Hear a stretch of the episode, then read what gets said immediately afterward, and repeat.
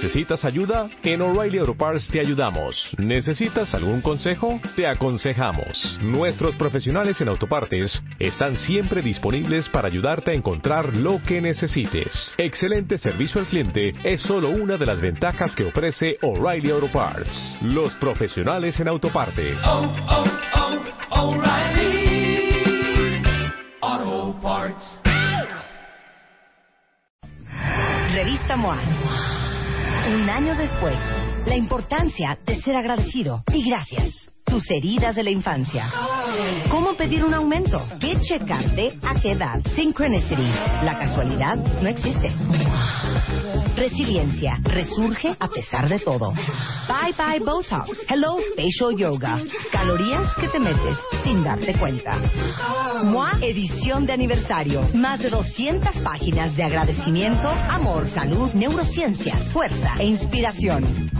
Una revista de Marta de Baile.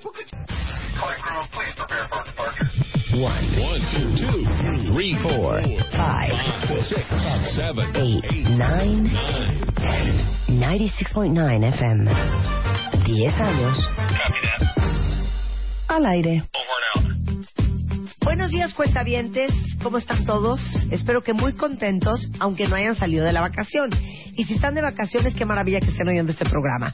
Normalmente, cuando tenemos vacaciones muy intensas, hacemos un compilado, un popurrí, un remix increíble de lo mejor que hemos hecho en los últimos meses.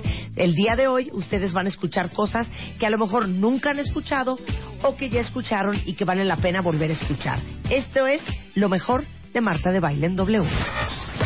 Lo mejor de Marta de Baile. Comenzamos. El doctor Eduardo Calixto is in the house, cuentavientes. El día de hoy, o sea, en una, en unos 45 minutos, una hora, ustedes van a aprender cuando están en pasión, cuando están en romance, cuando están cooperando con su pareja, ¿qué está pasando en su cerebro? Sexo en el cerebro y exactamente cómo funciona la fisiología de la respuesta sexual. O sea, en qué momento es el orgasmo y qué está pasando en el cerebro y cómo nos ayuda el cerebro a llegar a ese momento. ¿Cuánto dura el orgasmo de un hombre y por qué? ¿Cuánto dura el de la mujer? Porque ¿Cómo sabe un hombre, hombre? que la mujer ya está lista para ser penetrada? Y otras alegrías con el doctor Eduardo Calixto. Bienvenido, Eduardo. Un placer tenerte acá. Gracias Marta, gracias Rebe. Cuentavientes, muy buenos días. Hoy sí Pues- veniste con todo, con tu, con tu temita, ¿eh? Pues la idea es platicar sobre qué pasa en el cerebro Ajá. cuando tenemos sexo. Ok. Y ante esta circunstancia, pues debemos decir que hay condiciones anatómicas, fisiológicas, psicológicas e incluso sociales Ajá. que están involucradas en la actividad sexual. Sí, totalmente. Ahorita que, bueno, no ahorita, el- ayer que mandaste toda la, la, la investigación, Sí. yo no sabía que había, había al menos cinco tipos de sexo, hijo. O sea, y empiezo a leer cromosómico, gonadal, morfológico, social, cerebral y legal. Y- Ni idea. Bueno, eh, cuando se unen los gametos del Ajá. espermatozoide y del óvulo, en este caso del óvulo, se genera la interacción de los cromosomas y ahí tenemos ya la primer parte de nuestra vida, que es el sexo cromosómico. Y después aparecen las gónadas, Ajá. entre la quinta y novena semana de vida intrauterina, y aparecen después los caracteres sexuales primarios, es pene o vagina, y ya está el morfológico, y crecemos con él toda la vida. Y después viene el sexo social, el que nos otorga la sociedad, si nos regala la ropita azul o rosa, Ajá. los juguetes o las muñecas o las pelotas. El sexo cerebral, que desde que el cerebro se empieza a formar, desde el quinto, la quinta semana intrauterina, hasta la- el último día de nuestra vida está presente este sexo en el cerebro. Y finalmente, legal, O sea, cuando hablas de sexo cerebral, estás hablando de el cerebro para las niñas y el, el cerebro para, los niños. Sí, por supuesto, porque no ya habríamos ya habíamos platicado anteriormente, Marta, Ma- eh, Rebe, a- previamente en este sentido de que el cerebro de los niños y de las niñas es diferente. Las niñas tienen el cuerpo calloso, tienen el, el hipocampo más grande, el área tegmental ventral más grande, los niños tienen eh, el hipotálamo más grande, la amígdala cerebral más grande, y entonces nosotros somos más reactivos y más inmediatos para dar respuestas, y las niñas piensan más las cosas, Claro. hacen organización de mejor y fundamentan mejor sus decisiones. Y con esto, bueno, pues con toda esta idea eh, entendemos que el cerebro se va capacitando desde las primeras etapas en la vida para tener sexo. Ajá. Y ante esta circunstancia uno se quedaría pensando, ¿en verdad desde las primeras etapas? Es ahí en donde realmente tenemos los primeros, digamos, motivaciones y las primeras búsquedas para después eventualmente capacitarnos y tener sexo con una condición de la que aprendimos previamente cuando éramos pequeños. Dice uno, ¿cómo? ¿Sí? ¿Cómo aprendimos a besar? Viendo una televisión o viendo una película. Y después, eventualmente, lo hicimos gradualmente con personas. Ajá. Y esto nos fue enseñando. Y bueno, las primeras actividades sexuales están destinadas a ser un fracaso en forma absoluta. Claro. Ahí dice uno, pero ¿cómo? Si yo vi en tal película que tenía que haber pasado esto, pues no. Es muy claro que el, el cerebro se va capacitando, va aprendiendo y se van activando ciertas condiciones. Y ante este punto, la fisiología de la respuesta sexual, que todos estamos involucrados en ella, desde 1966, Ujú. William Master y Virginia Johnson hicieron los estudios prácticamente pioneros hasta ese entonces. Imagínate, era un tabú total entre entrar y de- describir esto, pero en el humano, Ajá. y las publicaciones vinieron a continuación ante esto. Y con esta situación, pues hoy encontramos que la circunstancia es que así como está la palabra amor, la palabra emor sería, digamos, la unión de las primeras letras de lo que correspondería a la fisiología de la respuesta sexual. Ajá. Excitación, meseta, orgasmo y resolución. Ok. Eso sería la fisiología de la respuesta sexual. Ajá. A ver, vamos a explicar brevemente cada una. Cada una. Excitación, pero ponme ejemplos. ¿no? Sí, por ejemplo, desde el momento que te invitan a salir y sabes que puede haber algo, en ese momento se incrementa la noradrenalina y la dopamina en el cerebro. Entonces ya estoy ansiosita, ya, estoy prendida. Ajá. Ejemplo número dos. Ajá. Y este estudio está muy bien eh, diseñado y, y va a causar revolución en los cuentavientes. Y te lo voy a decir. Mira, por ejemplo, cuando a una persona le dices, ¿te gusta el porno? Y más a las niñas. ¿eh? Ajá, ajá. El 87% de las mujeres dicen, por supuesto que no. Claro. Y le dicen, a ver, pero espérame, ¿por qué dices que no te gusta? No, pues no me excito. Este proceso de excitación es un proceso de inicio de congestión de sangre en los órganos sexuales, específicamente en el pene en los hombres, en la vagina en las mujeres. Claro. Y automáticamente viene o la erección en los varones o la lubricación en las mujeres. Pero en este ejemplo en específico, cuando una mujer observa un monitor o una pantalla de televisión y le pregunta a uno, viendo una película pornográfica, si está excitada, ella dice que no.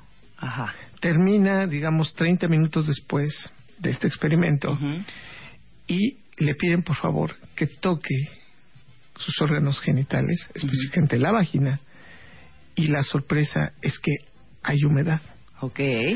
Entonces, la mujer definió desde el punto de vista consciente que no estaba excitada, pero, Pero, cuando fisiológicamente. el proceso generó una lubricación que si- sin que ella lo hubiera querido, Ujú. Se dio esta lubricación y automáticamente nos damos cuenta que sí hubo excitación. Ok. De este 87%, estamos hablando que prácticamente todas lubricaron en el proceso de ver una película pornográfica cuando decían que Que no, les estaban gustaba. excitadas, exactamente, que no les provocaba nada. Ahora dime, Sí. la excitación en el hombre y en la mujer es diferente, o sea, los Totalmente. totalmente diferente. Sí, tengo que decir que los hombres nos excitamos más rápidamente que las O mujeres. sea, tienen un cerebro más cochino que las mujeres. Por ¿o supuesto, somos más sexosos. ¿En qué el radica punto- eso? Las diferencias primero en el cerebro y la segunda en las hormonas. Ok. Las diferencias en cuanto al cerebro es que nosotros tenemos un hipotálamo más, más grande y una amígdala cerebral más grande. Entonces la amígdala cerebral está enfocada para procesos de protección, por ejemplo, del lugar, de la pareja, pero también del deseo sexual. Si alguien me pregunta, ¿cuál de los dos órganos del cerebro son los que andan siempre queriendo? Son los que siempre andan pensando sexo, Ajá. Masturbación, autoerotismo, cochinadas. Son dos, el hipotálamo y la amígdala cerebral. Y resulta que son las dos estructuras más grandes.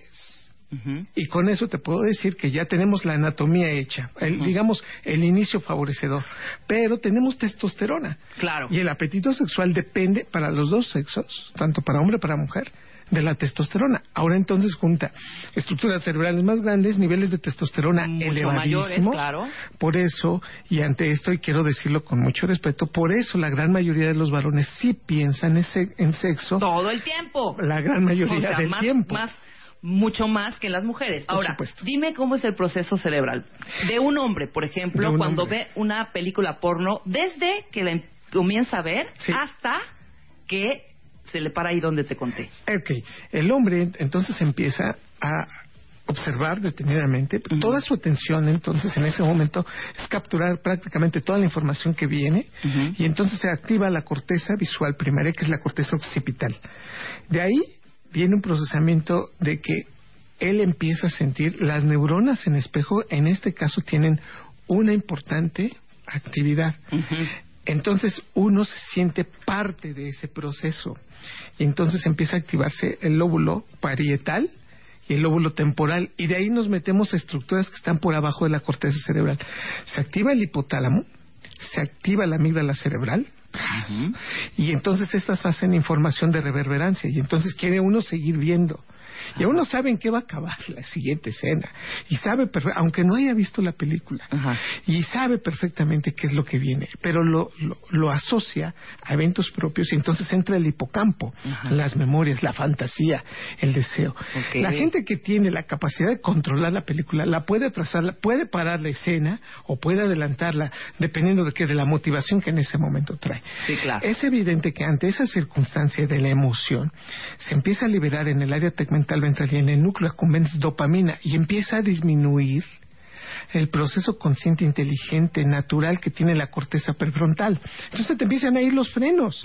Y ante ese momento, si de principio dice uno, ah, caray, este, empiezo a tener una leve erección o algún alguna parte de mí está despertando. Sin embargo, si está solo, el proceso se continúa.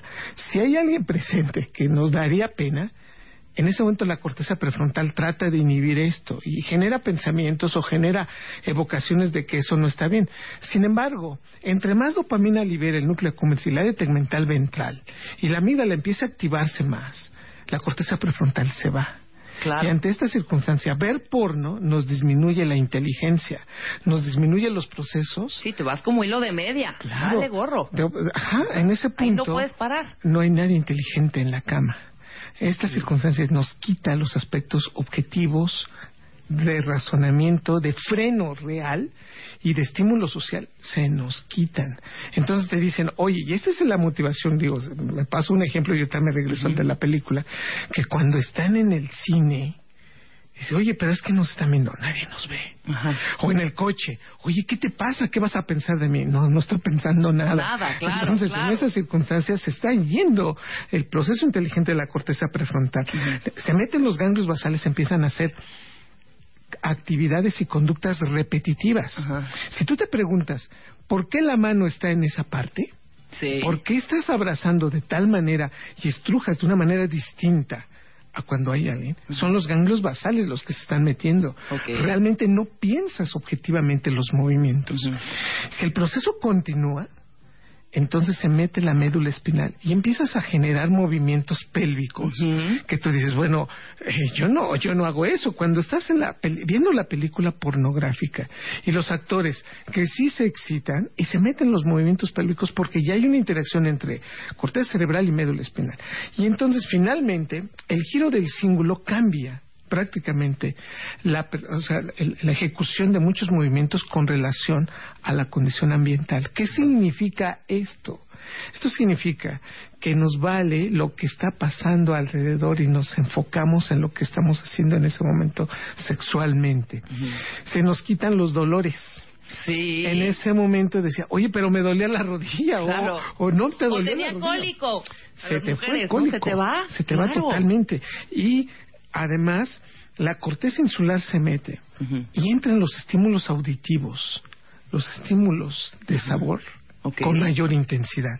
Entonces, una palabra que dices en ese momento es tan fuerte, la corteza insular se la, ma- se la manda a la amígdala cerebral, se la regresa al hipocampo y inmediatamente el proceso es más intenso y ahí ya no puedes parar. Sí, no claro. paras. Y la corteza Y si insular. suena el dice, teléfono, sigue. ¿qué pasa ese con la momento- corteza insular? No, la corteza insular Es que dice estamos- sigue. Es que si te das cuenta, ahorita es el hombre. La mujer lo va a describir ahorita, porque Sí, seguro claro. la mujer sí en dos patadas se desconcentra. Hablemos de la desconcentración también, Sí, porque por es diferente en los hombres. Ok, entonces la corteza insular ¿sí? Ujú. En ese momento está capturando con mayor intensidad los sonidos, los sabores y los estímulos reforzadores. Y te estás prendiendo más. Por supuesto, no es lo mismo, y lo voy a decir con todo respeto, que veas unos, por ejemplo, unos boxers que te llegan casi al tobillo, ¿no? Con respecto a una tanga que incrementa el volumen y que entre más pequeña, pues es evidente que incrementa más la liberación de dopamina y de noradrenalina. Sí. Entonces, ahí la excitación viene mucho del proceso de liberación de estos dos, un incremento en la congestión de sangre y una activación a nivel cerebral. Y estas circunstancias van generando gradualmente el proceso cada vez más grande.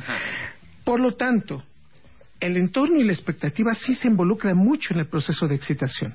No es lo mismo que te excites en el coche, que en tu recámara, que en el cine, que en la iglesia, perdón, cuentavientes. que nota el de paso. Que no te le pasa. Y, y ante O sea, solo o, o- o acompañado. Por ¿no? supuesto. Exacto. o acompañados. Ante esta circunstancia, ese proceso que hace el cerebro y que motiva esta interacción genera una de, nuevo reverberancia y por eso también depende mucho de los aspectos psicológicos y de la madurez también cerebral. Pero no obstante eso, todos nos vamos a excitar en algún momento de nuestra vida y lo digo con todo respeto, aunque no tenga usted experiencia previa, aunque tenga la salud mental que usted tenga y que tenga también usted los compañeros sexuales que hayan tenido, este proceso va a generar excitación. Si usted tiene una expectativa muy grande y el entorno lo favorece. Claro.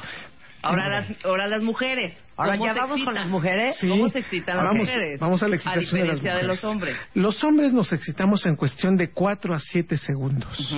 Los hombres. Las mujeres el proceso lo llevan hasta 3 a 4 minutos. ¿Ya entendieron No, todo, mano, cuentavientes? Claro, ahí está toda la explicación. La, la mujer tarda más tiempo. O sea, un hombre está ahora sí que ready to wear Exacto. en supuesto. 7 segundos. Y nosotros queremos... Somos más couture, somos más claro. couture. Sí, hay que acariciar. Cuando llega la mujer y le dice, bueno, eh, Por Manuel... eso la importancia del foreplay. Sí. ¿No? Del, del Sí, previo. del ¿no? previo, Se llama. Y una de la frase- Yo siempre caricia. le digo escarceo. Del El escarceo. La caricia Antes- y el beso pre a Exacto. la penetración. Dice Manuel, tenemos que regresar a la oficina en 20 minutos. Y le dice Manuel, pues a lo que venimos, María. Y ella le contesta, pues acaríciame primero. Sí, háblame claro. más. Sí. Es la circunstancia de que esta excitación. Porque y hay da- dos elementos básicos. Las mujeres, y, y esto también depende del ciclo menstrual. Las mujeres no tienen los niveles de testosterona tan alto que tenemos nosotros. Exacto. Uno. Dos. Depende también de qué etapa del ciclo menstrual estamos hablando. Si ver, la mujer está eso. en la etapa estrogénica, está cerca de la ovulación, la cooperación está prácticamente dada. Es decir, la mujer va a cooperar Cerca de la ovulación estaríamos hablando del De día mitad. 14, 15, Ajá, 13, exactamente. di- que 16 del ciclo. exactamente. Dos Es en- semanas después de que te bajó. Sí. Exactamente, si es promedio, que dura 28 a 30 días la- el ciclo menstrual. Lo que tengo que decir es que en esos días vean a sus mujeres, queridos cuentavientes varones. Si la mujer en esos días le brillan más los ojitos, se humidifican más los ojos por los estrógenos, los labios se vuelven más rojitos, el proceso de la piel, el- del cutis, es más, está más hidratada. Más tersa. Más tersa la piel, pero el apetito sexual se incrementa. ¿Por qué? Porque es un proceso natural y evolutivo.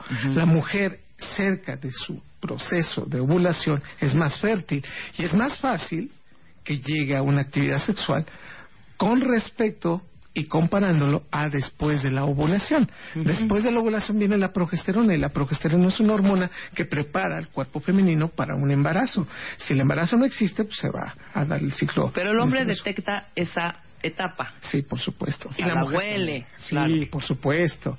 y, e incluso cambia el procesamiento de la fijación del perfume. Cambia por, e- por eso también incluso la sudoración, las glándulas sudoríparas emiten cierto olor porque los estrógenos también cambian la producción de, de sudor. Y ante esta circunstancia, la mujer que está cerca de su ciclo menstrual se excita más rápido que cuando está cerca del ya del por ejemplo de la menstruación y no les digo después o sea supongamos que ayer terminó el ciclo menstrual. Ajá. Y él le dice, María, pues es que ya, no, este, hoy toca. Y le dice, María, Manuel, de verdad tú no tienes llenadera, ¿no? Tú quieres que esté todos los días y la verdad hoy no tengo ganas. No soy robot. ¿verdad? ¿Qué, qué me crees que soy, no? Y entonces hay que entender, porque después del- del- de la menstruación, el apetito sexual disminuye muchísimo. Ante esta circunstancia, entonces, de nuevo, tenemos que esperar Espérense para dos semanitas. dos semanitas. Una Ahora, semanita y media. la excitación es muy básica y muy contundente. La Pues ya dijimos que de 3 a 4 minutos. Tres Las a cuatro mujeres. minutos se va Ajá. hasta siete, ocho minutos, dependiendo del ciclo. Pero las mujeres son más táctiles, más auditivas, besos, circunstancias que van apoyando esto. El varón es más visual e inmediato y por eso el proceso de excitación, si el varón no lo logra o, o- o se cae, la mujer está en el proceso y dice, ¿pero qué pasó? ¿Íbamos bien? Y él le dice, no, ya no tengo ganas, fíjate. El clásico del coche que están en el, en el, en el escarceo, en el jugueteo, y viene una patrulla un kilómetro atrás y los dos están en una posición no muy agradable, pasa la patrulla y cuando hay un incremento de noradrenalina para nosotros los hombres es catastrófico porque disminuye la erección del pene, porque nos activa tanto al peligro y al riesgo que entonces ahora el cerebro para volverse a excitar le cuesta más trabajo. Claro. Entonces no nos den las malas noticias ¿no? a los varones cuando Claro. está en el proceso. Y entonces la mujer antes Pues yo diría, paréntesis, no las malas noticias, pues no contesten el teléfono. Exacto, en ese No momento. vayan a ver al niño, porque, ok, ya después ya va a estar muy difícil. va, Volver va a prender complicarse en la demasiado. estufa. Claro. Y con esto debo decir que las mujeres después de la lubricación, las paredes de la vagina empiezan a ceder un espacio naturalmente y esto es en el tercio y el cervix empieza a elevarse poco a poco. Es decir, el espacio vaginal empieza a tener y a generar gradualmente un incremento, se dilata esto, la- se llena más de sangre y si no hay un orgasmo es por eso que se da una enfermedad que se llama inflama- inflamación pélvica crónica. Muchas señoras van con los médicos, con los ginecólogos, diciendo que les duele después de las 5 de la tarde el abdomen y que tienen que incluso desabrocharse el pantalón porque les duele el abdomen. Y uno les dice, ¿pero por qué? Porque precisamente se excitan pero no resuelven, no tienen orgasmo y se queda la sangre mucho tiempo ahí y genera inflamaciones pélvicas a, a largo plazo. Ahora, nada más dime una cosa. Sí. Cuando el, el cervix y toda el área genital de la mujer se empieza a llenar de sangre y se empieza a... Hay una palabra muy técnica, muy bonita, a, digamos que a, a ¿Cuál? engorge. ¿Cómo se dirá? Engorge. Co- como que se- paso congestiona. Se llena, se- Como grosor. congestiona. se como inflama, se- Ajá. ¿no? Algo así. Sí, ¿Quién manda la señal del cerebro? totalmente la noradrenalina que manda a su vez liberación de adrenalina por las glándulas suprarrenales y entonces Vamos, venga. empieza a cambiar, incluso nos ponemos eh, chapeaditos, Sí. la pupila se dilata, disminuye la atención a los estímulos externos, disminuye la motilidad intestinal, incrementa la frecuencia respiratoria, incrementa la frecuencia cardíaca y se empieza a vasodilatar, es decir, empieza a incrementar sangre en todos los órganos sexuales externos e internos. Y la lubricación se empieza a dar. Y esto también depende muchísimo, y aquí también de lo nuevo, Marta, que, que está saliendo al campo de las neurociencias. Hoy se encuentra claramente precisado que la mujer, entre más le gusta a la pareja, Sí. más se excita. Ustedes van a decir, ay doctor, es el hilo negro de la sexualidad. Claro, no, pues no es obvio. No. Aquí mucha gente pensaba que por el hecho de estar con esa persona por mucho tiempo los niveles de excitación disminuyen, pero si te gusta, la excitación es más y el orgasmo incluso es más intenso. Entonces, por eso muchas personas se empiezan a imaginar, no, no es mi gordo, es George Clooney, no, Sí, es sí. Brad Pitt. Sí. Precisamente el nivel de excitación es tan grande que eso favorece mucho más el proceso de excitación. Entonces, una vez que están todos los órganos genitales inflamados de la mujer, Sí. Bien, este fenómeno de incremento de noradrenalina coopera la médula espinal, se prenden dos elementos en médula espinal que ahorita vamos a decir, y este procesamiento amenaza a terminar en lo que debe de terminar. Dios mío.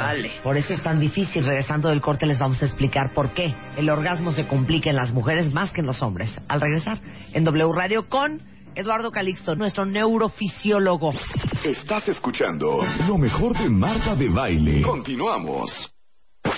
Estás escuchando lo mejor de Marta de Baile. Lo mejor de Marta de Baile. Regresamos. Estamos de regreso en W Radio. Estamos hablando con Eduardo Calixto, nuestro neurofisiólogo, que si no tienen el libro lo tienen que comprar. Se llama Neurotweets. Cápsulas de neurociencias en 140 caracteres. No saben qué divertido libro. Van a perder muchísimo el cerebro humano de una forma como súper divertida y súper fácil y súper amigable. Y eso es de los editores Interwriters. Interwriters y se llama Neurotweets para que lo busquen. Pero estamos hablando del cerebro sexual. ¿Cómo sucede el sexo en el cerebro? ¿Cómo se excita un hombre? ¿Cómo se excita una mujer? Y bueno, de los grandes hallazgos de esta conversación ahorita con Eduardo es que un hombre tarda en excitarse más o menos 6-7 segundos Sí. y una mujer 6-7 minutos. Sí. Entonces ya vamos en que la mujer está lista, Sí. los genitales, eh, indicación de la noradrenalina y la adrenalina, están este, inflamados, está lubricada y está lista. Sí, hay una fiesta en el cerebro, hay un cambio neuroquímico, la dopamina ya le subió el volumen, está quitando la inteligencia, la noradrenalina dice, vamos, vamos, más, pasa más la mano sobre la entrepierna, más sobre la nalga y sobre la espalda, quita esa ropa, eso lo hace la noradrenalina en el cerebro, pero la adrenalina en el cuerpo está generando cambios vasculares, está activando más al corazón, llega más sangre al cerebro, el metabolismo cerebral se está modificando y esto está pasando de nuevo, en este tiempo, siguen los besos, si hay besos, Sí. si hay un proceso de estar viendo a alguien. Esto también, de, de nuevo, depende mucho de la motivación que uno tenga del entorno. Y ante esta condición, pasamos de la excitación a la meseta. A esta fase de meseta, que puede durar mucho o puede durar muy poco, esto también depende del grado de excitación que uno haya tenido, de la expectativa que haya tenido, de que te guste la persona. Entonces, la meseta en la meseta el pene está totalmente erecto. Ajá. Ahora sí, es una Flecha. actividad tan Sí. fuerte y prácticamente hemos perdido el control prefrontal.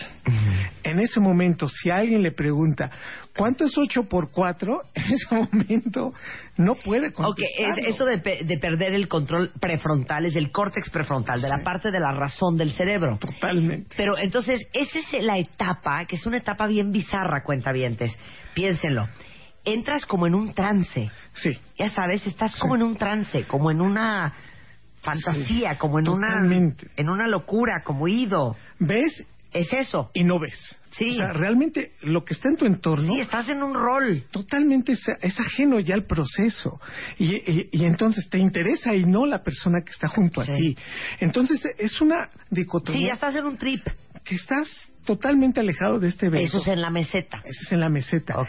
En la mujer se llama plétora, imagínate la palabra, Sí. o plataforma orgásmica se forma. El introito vaginal, que es la entrada de la vagina, se inflama. Ajá. Cuentavientes, tanto hombres como mujeres, entiendan esto. Si ustedes van y penetran, va a doler o no va a excitar a la mujer. Hay que esperarse a que esta plétora se dé. La vagina se cierra un poco en la entrada y se abre en el fondo.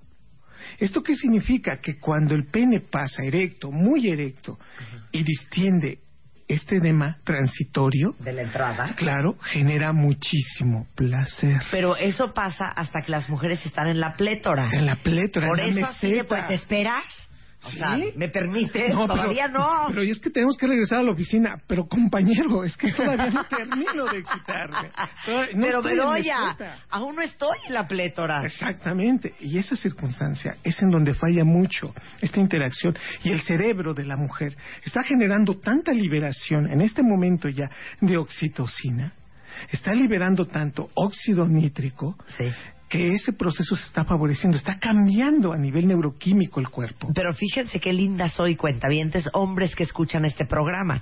¿Cómo pueden ellos saber que la mujer ya está en la plétora? Sí. Porque de repente, si ustedes quieren ya cooperar y penetrar muy pronto, seguramente alguna vez alguna mujer les ha dicho, espérate, ¿no? No estoy lista. Y ese no estoy lista que decimos las mujeres, inconscientemente sabemos que no hemos llegado a la plétora. Por ¿no? supuesto. Pero entonces, ¿cómo puede saber un hombre que ya está su mujer ahí?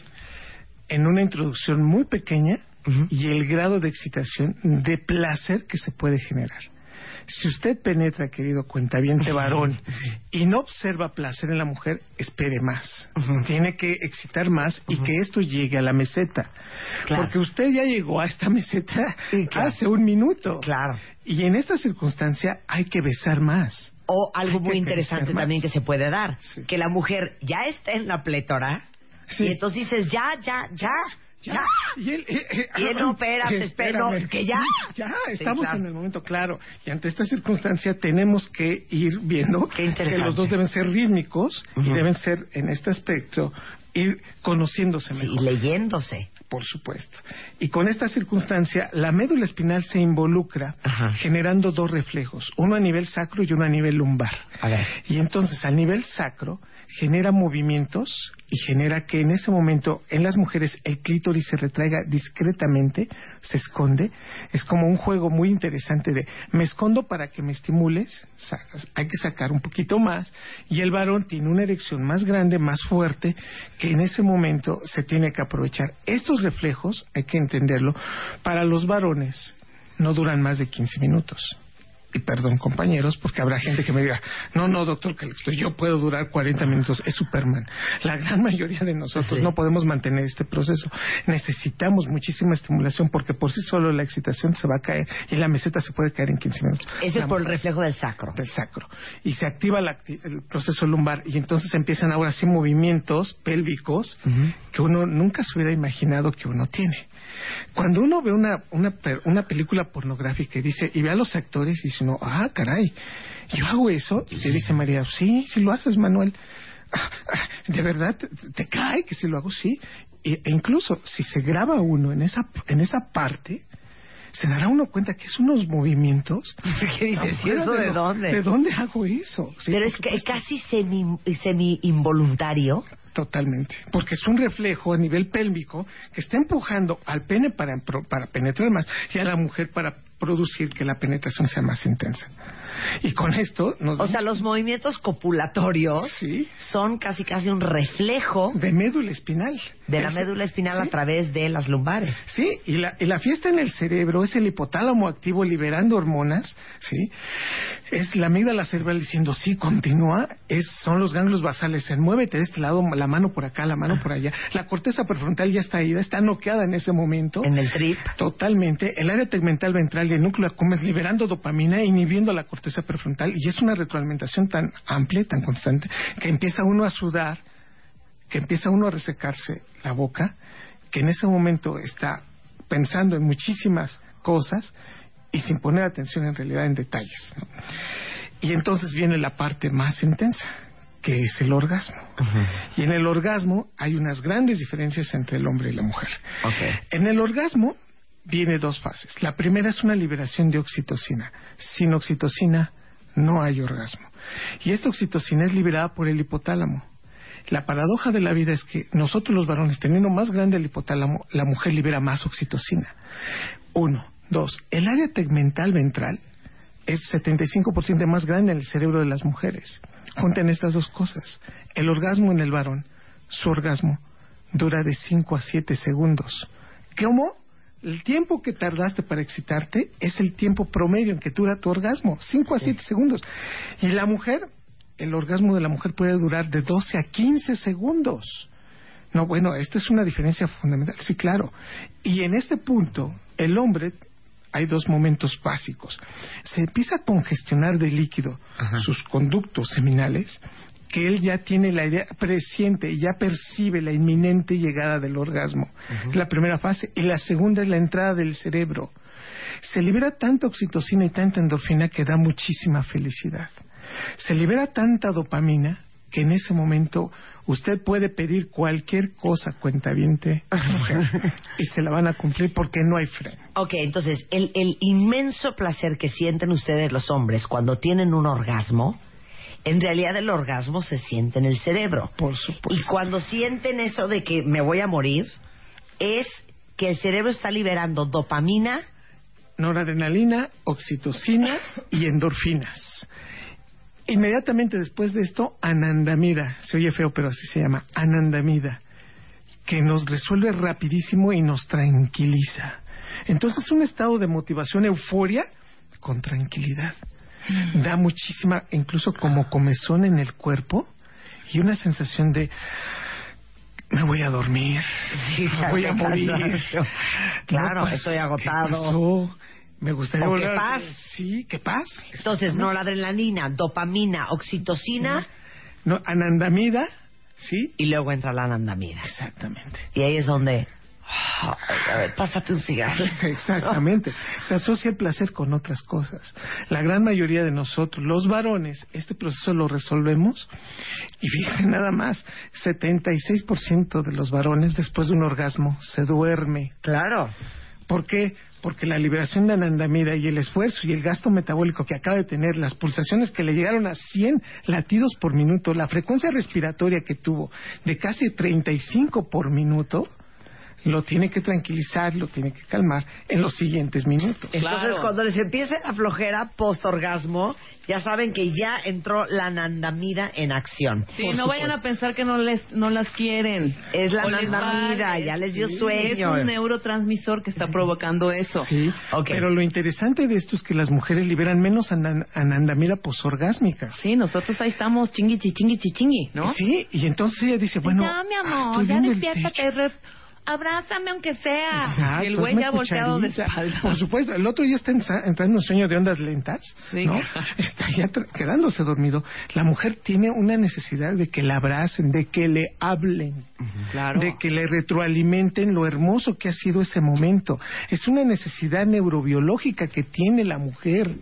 Y de verdad, entender esta, esta diferencia en la mujer hace que muchas de las parejas en ese momento mujeres se sientan mal entendidas, mal comprendidas, porque el primer análisis que dice solamente me quería para esto, Claro, o sea, no me y hasta usadas iba a decir Sí, yo. por supuesto. Claro. Entonces las mujeres liberan menos anandamida, Anandamida. pero la misma cantidad de neurotransmisores durante el orgasmo. más oxitocina y más dopamina en la mujer. Por eso es más intenso el orgasmo y tardan en resolverlo ellas, lo, lo resuelven menos rápido, o sea, lo hacen más rápido que nosotros los varones. Por eso nosotros, los varones, después de un orgasmo, nos apagamos, bajamos el switch. Las mujeres, si las sigue uno excitando, pueden entrar otra vez en meseta y pueden llegar a un orgasmo otra vez y otra vez y otra vez. Oiga, doctor, y otra vez. No, Doctor, y dice más tenilloso, y otra vez, ¿no? Las mujeres pueden tener hasta 22 orgasmos en una hora. Qué cansancio. Pues ahí está, entonces, ya. El, cansancio. el orgasmo es de quien lo trabaja. Sí, por Al final de cuentas. Y está en la cabeza, en el Claro. cerebro. Hay gente que dice, no, en esta fase del orgasmo funcionan muy bien los mariscos y vete a comer un vuelve a la vida. No, No, concentración, no, no, no, la concentración. Es el hecho de, de quererlo hacer y evidentemente sí debo de decir que entre más, aquí es otra de las cosas, entre más lo esperemos, entre más abstinencia hayamos tenido previamente, los orgasmos son más rápidos y más intensos. Es decir, que aquellos amantes que no se vieron durante cuatro o cinco meses, Claro. regresa él o regresa ella y le dice, mi amor, ¿cuánto te extrañé? Sí, mi amor, son las siete de la noche, llegamos a casa y, Y ya quiero estar contigo. Un poco lo que hablábamos en MOAB del mes de julio. ¿Qué? El sexo chotea. Sí, si lo Hay que diario. dosificarlo, hay que dosificarlo. Déjame te digo, el promedio de la sexualidad, y, y lo dice muy bien la revista, ¿no? Son tres coitos por semana. Sí. Imagínate en esta circunstancia, cuando alguien nos dice, es que el sexo, el sexo es pecaminoso, el sexo es malo, el sexo es pecado, el sexo te lleva al infierno. Déjenme decirles que si nosotros tenemos una actividad sexual promedio, tres por semana, al mes tenemos 12, 144 al año. Por 10 años son 1440. Multiplíquenlo por los 10 años que vienen después, o sea, en este sentido. Bueno, vamos a rendir en nuestra vida sexual promedio entre 13.000 a 14.440 coitos en nuestra vida. Ajá. ¿Cuántos hijos piensan tener? ¿Cuántos hijos pensamos tener? ¿Uno, dos? Esto no corresponde ni al 0.1% de lo que es y para lo que serviría el sexo. Claro. Entonces, el sexo tiene un proceso de motivación, de salud. Se incrementa la producción de endorfinas. y nos hace sentir bien, se incrementa la autoestima. Incrementamos la actividad del sistema inmunológico, cardiovascularmente nos sentimos mejor, el corazón refuerza mejor. Después de, un- de un orgasmo, es cierto que se incrementa la presión arterial, ¿sí? Gradualmente disminuye y el proceso de recuperarse de una hipertensión es mejor. A nivel de, de la producción de lípidos, disminuye la producción de la lipoproteína de baja densidad. Y entonces, ¿eso qué significa? Tenemos menos colesterol malo. La circunstancia de esto todavía la podemos llevar a niveles vasculares. Aquellos que digan, es que me duelen las piernas, es que tengo varices. No, pues qué poca actividad sexual tienes, ¿eh? Porque si tuvieras más actividad sexual, podrías tener un mejor retorno venoso. A nivel intestinal, digerimos mejor. Por eso después de una buena actividad Zarandeada. sexual, da hambre. Por Sí. un lado, el metabolismo se incrementa, pero por otro lado, el intestino hizo que avanzaran, que el vaciamiento gástrico se diera. Bueno, el orgasmo en las mujeres es más intenso y hay dos tipos incluso de orgasmos. Hay uno clitoriano y hay uno vaginal. Y, y lo hermoso es que se pueden dar los dos. Sí. Y ante esta circunstancia, muchos, sexo- muchos sexólogos dicen, no, el clitoriano es el que se utiliza, el clítoris. Yo tengo que decir que así, sí existe el punto G, existe, que existe este proceso de lubricación y de activación, pero en las mujeres el proceso es todavía más intenso. Ya está estudiado. Fíjense nada más en esta circunstancia. Había un nervio que nunca le habíamos puesto caso, se llama nervio vago. Es, es el décimo par craneal, viene desde el cerebro Nervio vago. nervio vago. Ese modula la actividad cardíaca, disminuye la actividad cardíaca, cambia la secreción de los pulmones, modifica el, mo- el movimiento intestinal. Entonces me decían, doctor Calixto, ¿cómo es posible que el nervio vago llegue hasta la vagina y llegue hasta el útero? Yo les decía, por favor, toma la distancia entre el intestino grueso y la vagina. No son ni 10 centímetros. ¿Por qué piensas que no llega hasta allá? Está comprobado, el nervio vago llega hasta allá. Si uno secciona el nervio vago, los orgasmos no son tan intensos. Y esto, por ejemplo, en- en- es- es- esto se vio en personas que se tenía que seccionar el nervio vago para disminuir, la, la- la- por ejemplo, el proceso gástrico en una úlcera gástrica. Bueno, hoy definimos que las mujeres tienen este procesamiento que nosotros los hombres no tenemos. El nervio vago no llega al pene, el nervio vago no llega a los testículos.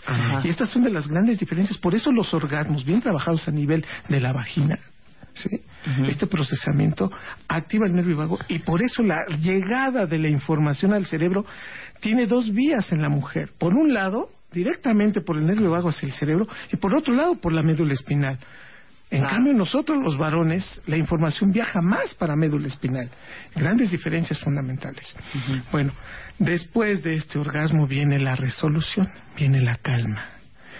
Se terminó la fiesta. Dicen los varones, después de 15 minutos, aquí vienen las estadísticas, nos matan a cuentavientes. Porque, ¿saben cuál es el promedio? Así como nosotros tenemos los mexicanos tres actividades sexuales por semana, promedio, la actividad sexual en América Latina es de 13 a 16 minutos. Suena lógico. 13 a 16 minutos. Aquellos que dicen, no, es que yo me fui al hotel y estuvimos dos horas. Bueno, tenían una gran estimulación, pero el promedio con tu pareja, 13 a 16 Así minutos. un martes, un martes normalito. Sí, sí, sí, vamos a deshacernos. 13 a 16 minutos. El problema es el siguiente. Las mujeres resuelven muy rápido. Nosotros los varones hacemos resoluciones más largas. Es decir, nos cuesta trabajo volver a entrar al estado de excitación. Y hay una hormona que se mete aquí, que es la prolactina. La prolactina que es la responsable de la, de la formación de leche.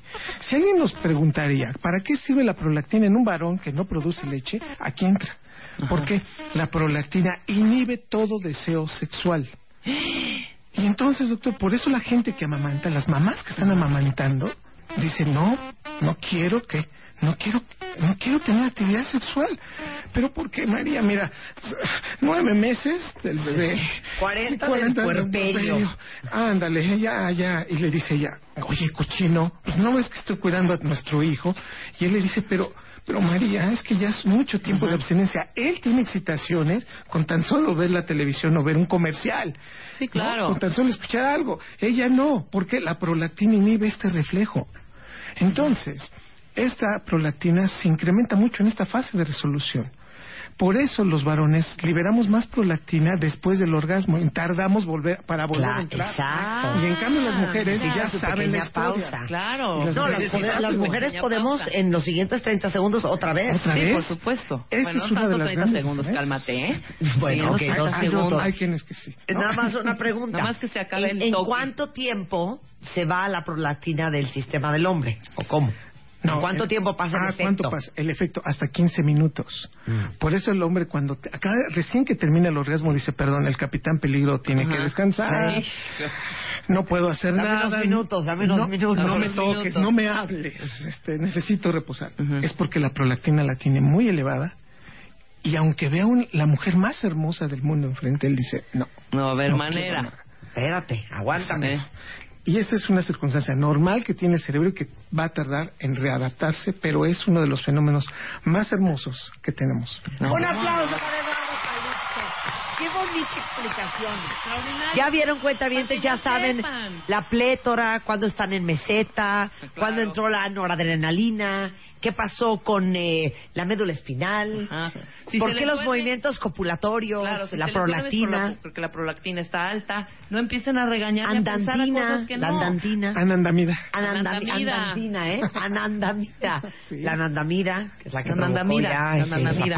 esa paz, sueño.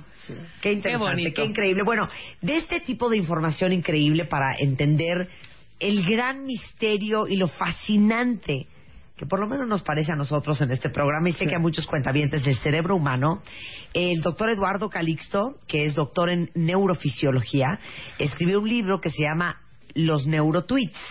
Cápsulas de neurociencias en 140 caracteres. Y son así fragmentitos, pedazos de información súper interesantes sobre la monogamia, la fidelidad, el sexo, el amor, la vinculación, las rupturas y cómo pasan todos estos eventos en nuestra vida, en nuestro cerebro.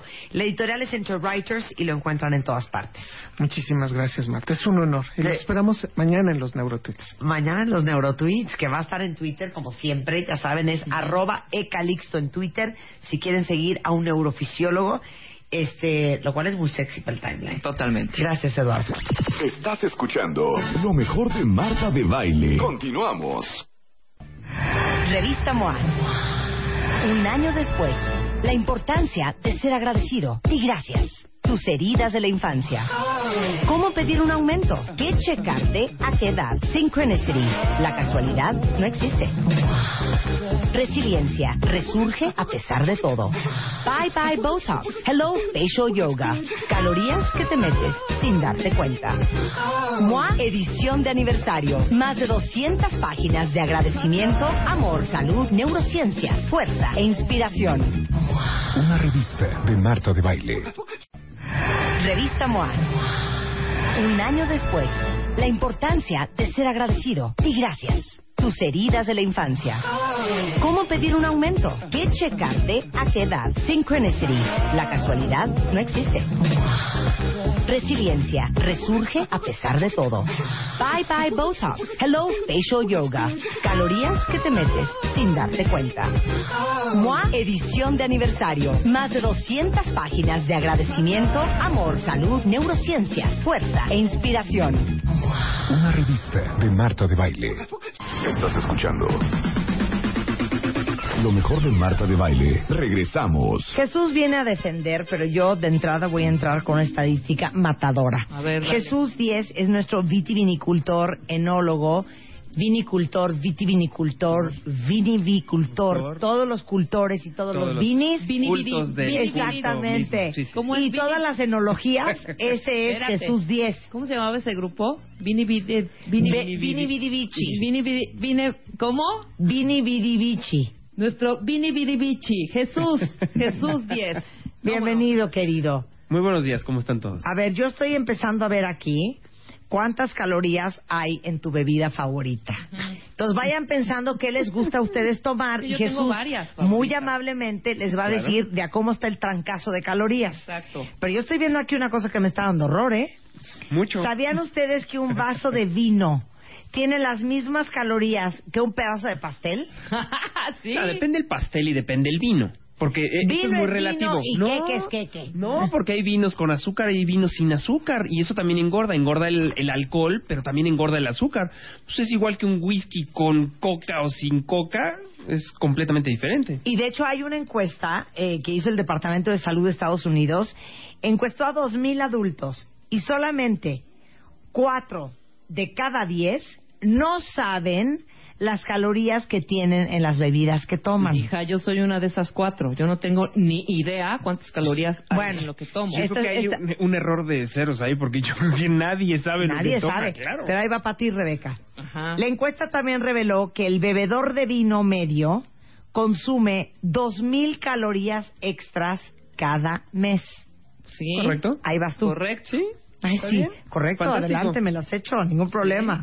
Es que no nada más son las calorías, es aparte lo que te pueda tener el vino, no nada más es caloría vacía. Espérame, espérame, todavía no he terminado con ah, mis perdón, perdón, estadísticas. perdón. Échale, échale. En el transcurso de un año, cuentavientes, eso es equivalente a haberse comido 184 bolsitas de papas fritas o 38 cenas de carne asada, es decir, un engorde anual adicional que ronda en los 4 kilos. ¿Anual? Mi nombre es Marta. dijimos Gracias. Muy buenas tardes. Yo creo que el alcohol con moderación también es importante, ¿no?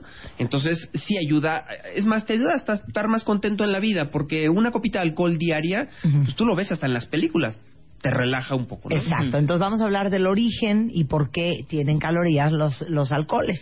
Bien, lo que pasa es que, a ver, todos los alcoholes vienen de un proceso que se llama de fermentación. Nosotros cuando vemos una chela o un vino, eso es lo tenemos, lo llamamos fermentado. Seguramente te has echado muchos pulques. Sí. ¿No? Entonces, claro. esos pulques eh, son fermentados también.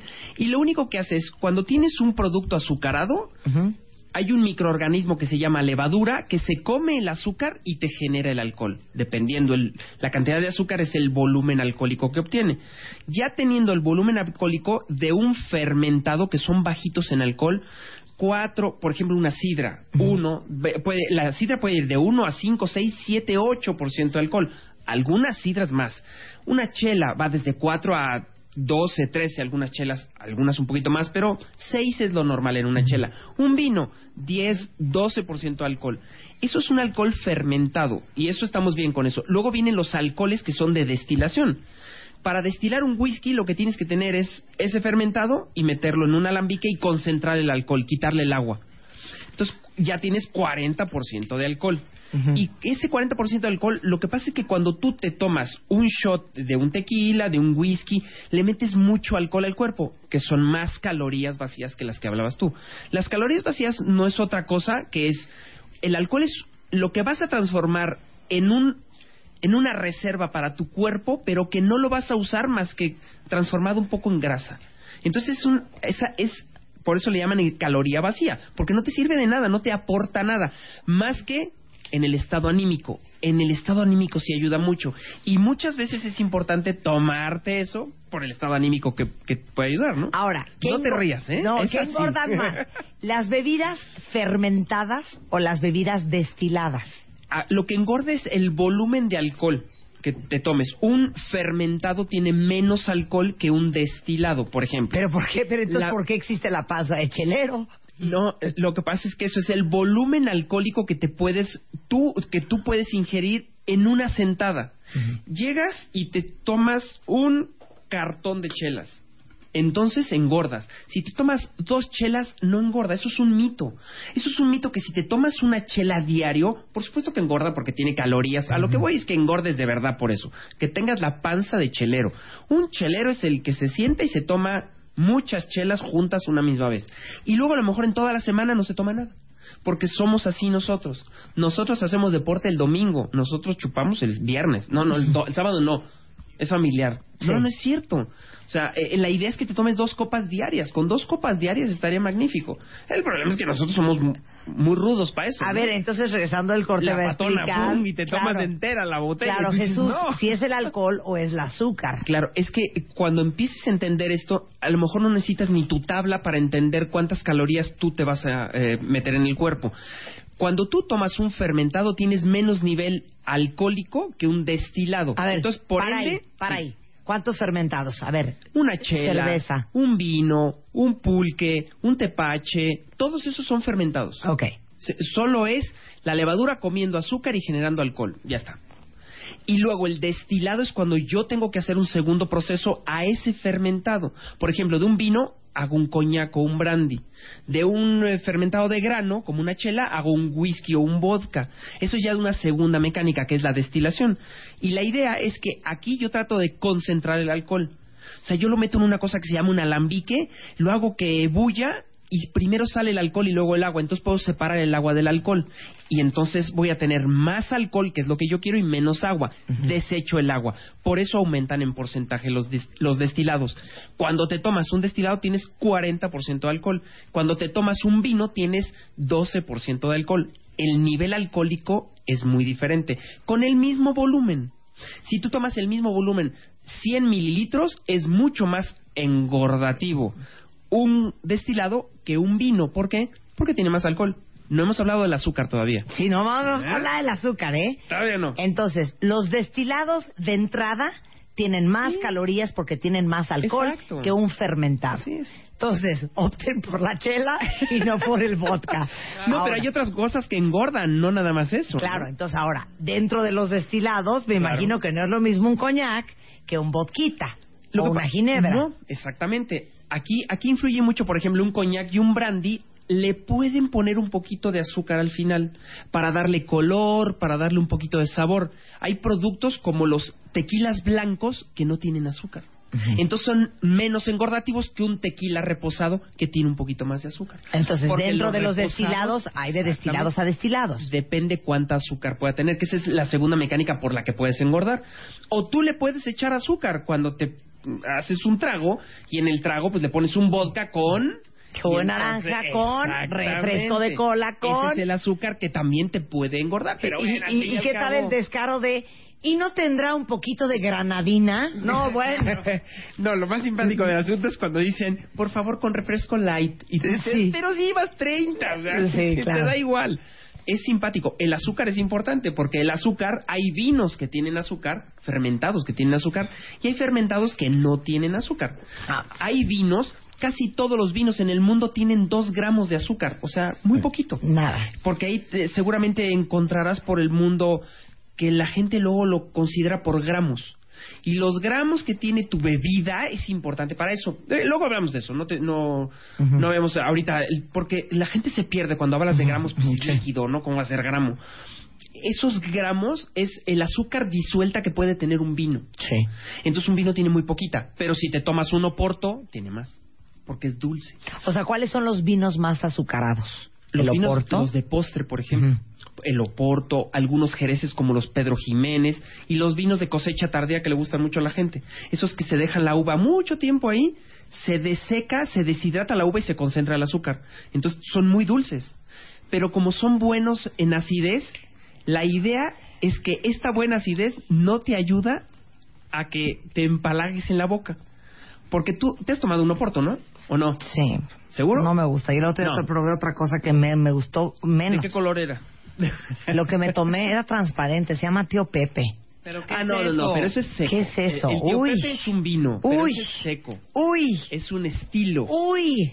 ¿No te ¡Uy! Me supo a whisky. Tremendo. No tiene nada que ver, pero bueno. ¿Pero qué, no, eso, por qué? ejemplo, No sé, es, no, no, no, es, es un vino que puedes utilizar como aperitivo generalmente. Ok. eh, esta marca que se llama Tío Pepe. Te lo juro Se que llama un tenía una infección y se me quitó. Fino. No tiene tanto alcohol como tú crees, tiene 15% solo de alcohol. Bueno, sentí que me metían Claro. un- una patada en la quijada. no? ¿Sabes por qué sentiste eso? Porque no tenía azúcar el vino. Ah. ese vino no tiene azúcar.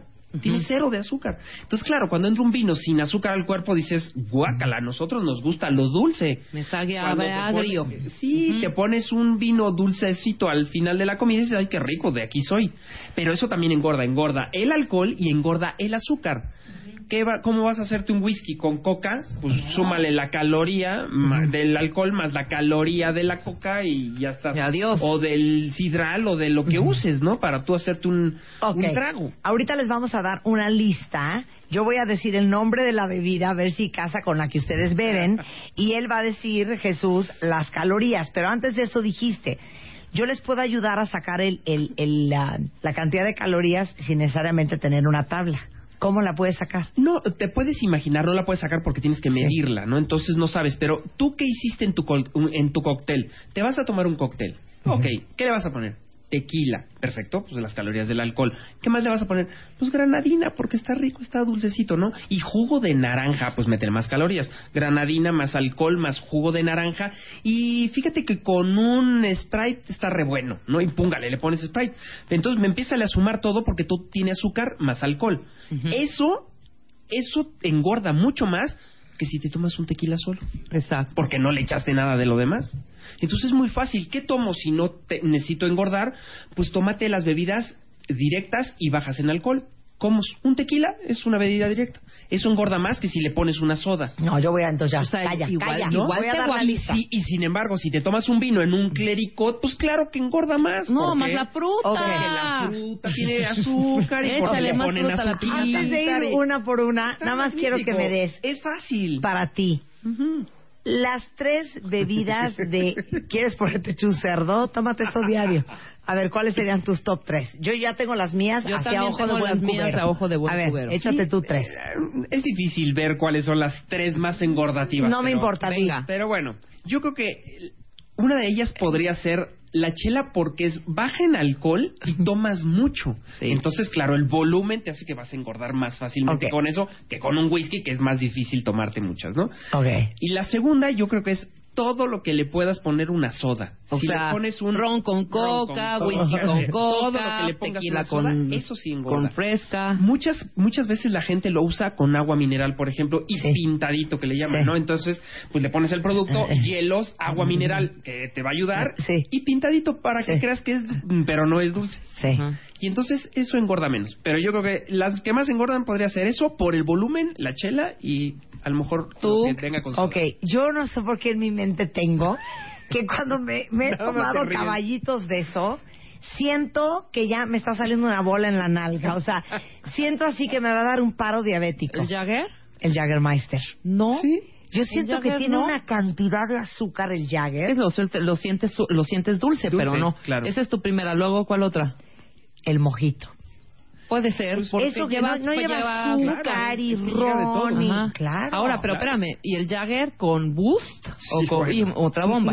Otra no, para mí bomba. mis, A ver. mis tres serían las cremas, el Baileys con no sé qué, el Baileys con no sé cuánto, Claro. Sí, las de cremitas, acuerdo. los Las daiquiris, cremas- las cremas, los daiquiris y esas cosas que traen espumosas y Sí, esos sí, sí. rollos. Correcto, Rebeca. No hemos hablado de eso de las cremas que estábamos hablando, ¿no? De que dijiste tú hace un momentito. El Midori. El Midori, el Midori parece que ha de ser un trancazo de Todos calorías. estos daiquiris Claro. de plátano, por ejemplo, Sí. ¿no? Todos los que sean licores, que bien lo dijiste, son azucarados. Tienen buen nivel alcohólico y son azucarados. Los Y son- cócteles. sí, y los cócteles llevan todos esos. Todos llevan granadina, los cócteles, casi pero, todo. pero a ver, no lo veamos nada más por cuánto engorda, sino el gusto que te da tomarte uno de esos. No, es que tú siempre estás fomentando a la bebedera. No, no es cierto, no, no, no, perdón, pero no. Es muy bonito de repente tomarte una copa de vino o una chela, eh, eh, no abusar, o un buen cóctel bien Sí, no preparado. abusar. Con lo que tú quieras, si el chiste es no abusar. A mí me encanta la comidita con un tequila y perfectamente me tomo mi tequilita y mi coca de... Si, si es viernes ya me tomo tres o cuatro.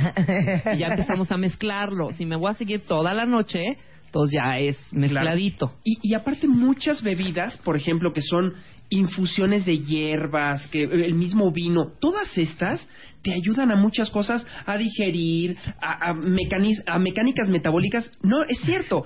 Lo que pasa es que nosotros nada más lo vemos como es que engorda. No, pero tiene muchas cosas buenas, como bien lo dijiste. que me encanta darle lata. Los pues yo dijeron muy bien, ¿eh? Y no como con vino tinto. ¿Cómo ves? No, pero, pero a lo mejor si comieras con vino No, por tinto, supuesto, no, claro. mucho más rico el No. deja Estoy de eso, acuerdo tus contigo. arterias, Marta, tus arterias. Exacto. Tus arterias estarían es menos atascadas de claro. grasa. ¿no? Bueno, por eso, sí, tienes Pero eso toda es la bonito, razón. es secundario que te ayuda a muchas cosas como esas, ¿no? Sí, pero les La vamos a hacer levadura, la- conscientes de la cantidad Sí. de calorías que se están metiendo y no se dan cuenta. Por supuesto. ¿Están listos? ¿Cuántas calorías hay en esas bebidas que ustedes ingieren con singular alegría? Venga. Vamos con la cerveza sin alcohol.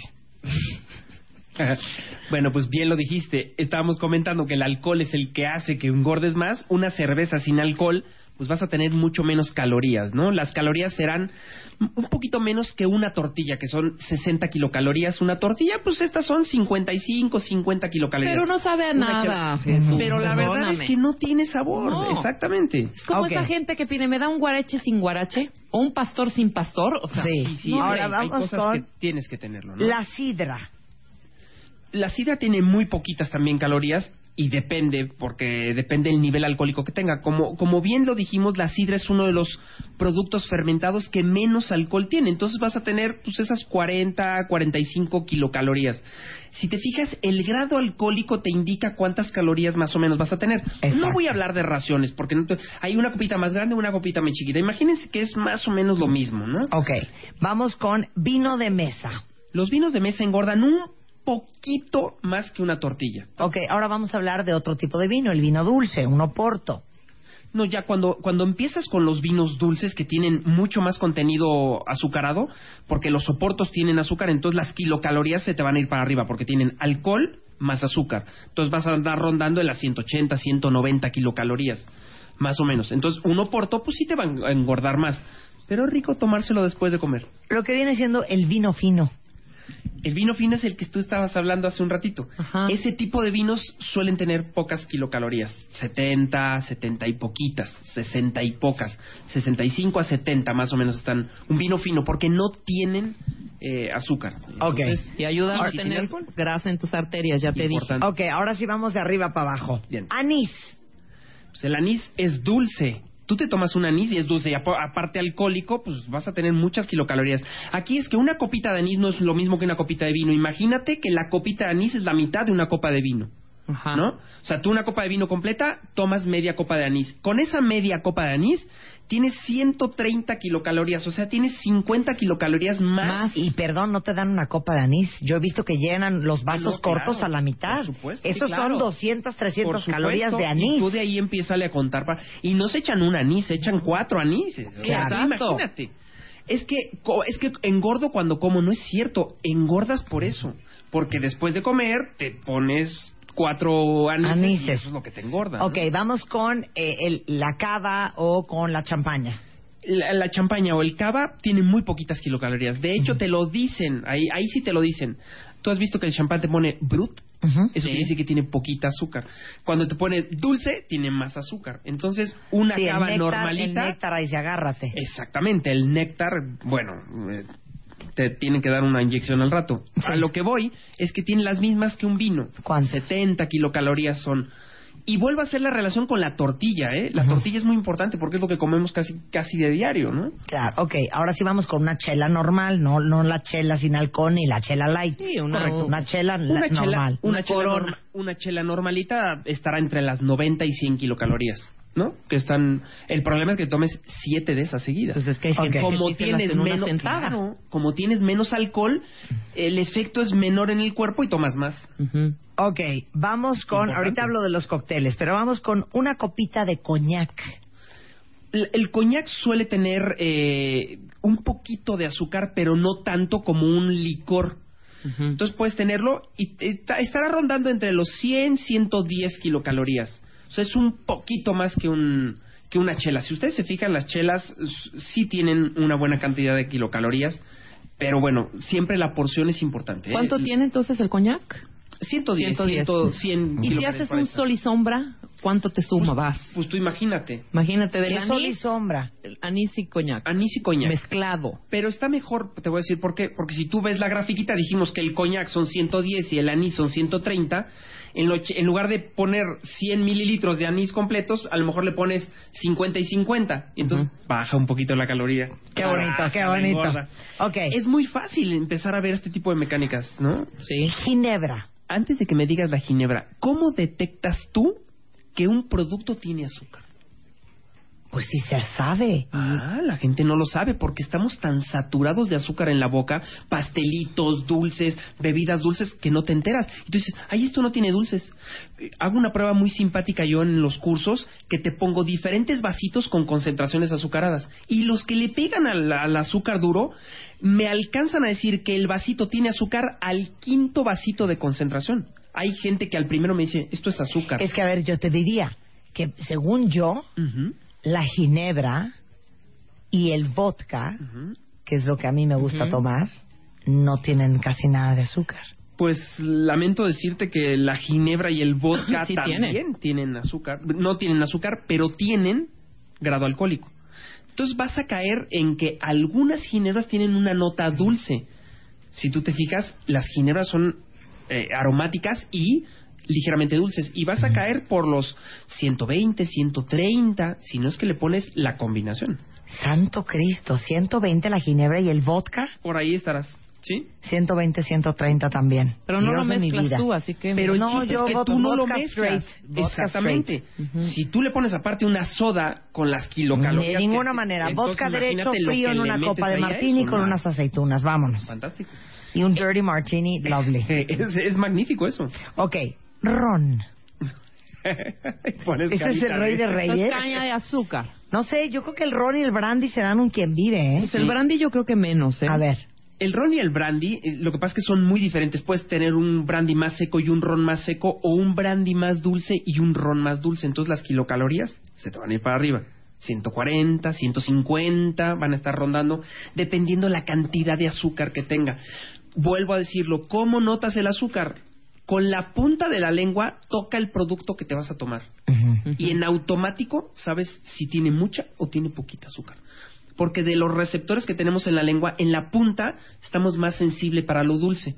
Entonces tú cuando empiezas a tomar, de inmediato sabes que es dulce, porque es lo primero que toca la lengua. Por eso, ¿pero qué tiene más azúcar? ¿El ron o el brandy? Pues es que dependiendo qué ron y qué brandy. Generalmente el brandy suele tener más. eh, Ah, sí, yo pensé que el ron, fíjate. Pero No. no. pero es que esto depende qué productor de ron y qué estilo de ron tengas. Por eso, los rones un ron tener- Bacardí y un brandy presidente. Dijo, un brandy presidente suele tener un poquito más de kilocalorías. Y échale la Pepsi. Uy, si le echas un hombre. poquito- Cállate. Hombre.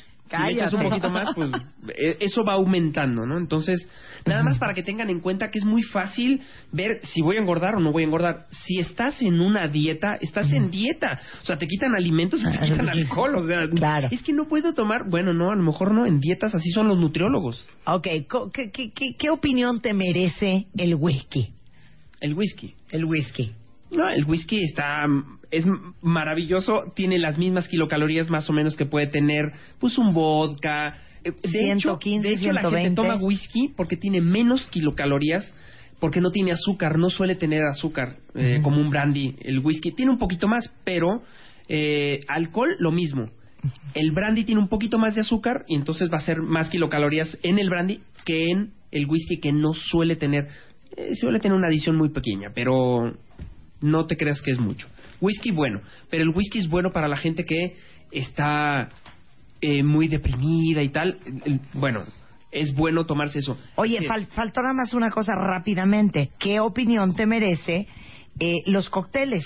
Un daiquiri, la Cuba Libre, el gin and tonic. Tú empiezas a sumarle. Cualquier cóctel que le pongas es alcohol más eh, granadina, todo es azucarado. Eso se te va a 300, 400 kilocalorías fácil. Oye, estoy fácil, viendo ¿eh? una Cuba 347 calorías, Claro. un daiquiri 222, un Claro. cóctel de gin and tonic 350 calorías. Entonces ustedes saben que se meten a la boca. Es importantísimo. Jesús, un placer tenerte aquí. Encantado. Siempre está dando cursos para todos los que quieren aprender de vinos y de alcohol. Eh, es arroba 10, así 10 vinos. Y toda la información de los cursos de Jesús 10 en vinicultura.com.mx. Un placer tenerte aquí. Un encanto estar aquí con ustedes. Gracias, Jesús. Estás escuchando lo mejor de Marta de Baile. Continuamos. Revista MOA. Un año después, la importancia de ser agradecido y gracias. Tus heridas de la infancia. ¿Cómo pedir un aumento? ¿Qué checarte? ¿A qué edad? Synchronicity. La casualidad no existe. Resiliencia. Resurge a pesar de todo. Bye bye Botox. Hello Facial Yoga. Calorías que te metes sin darte cuenta.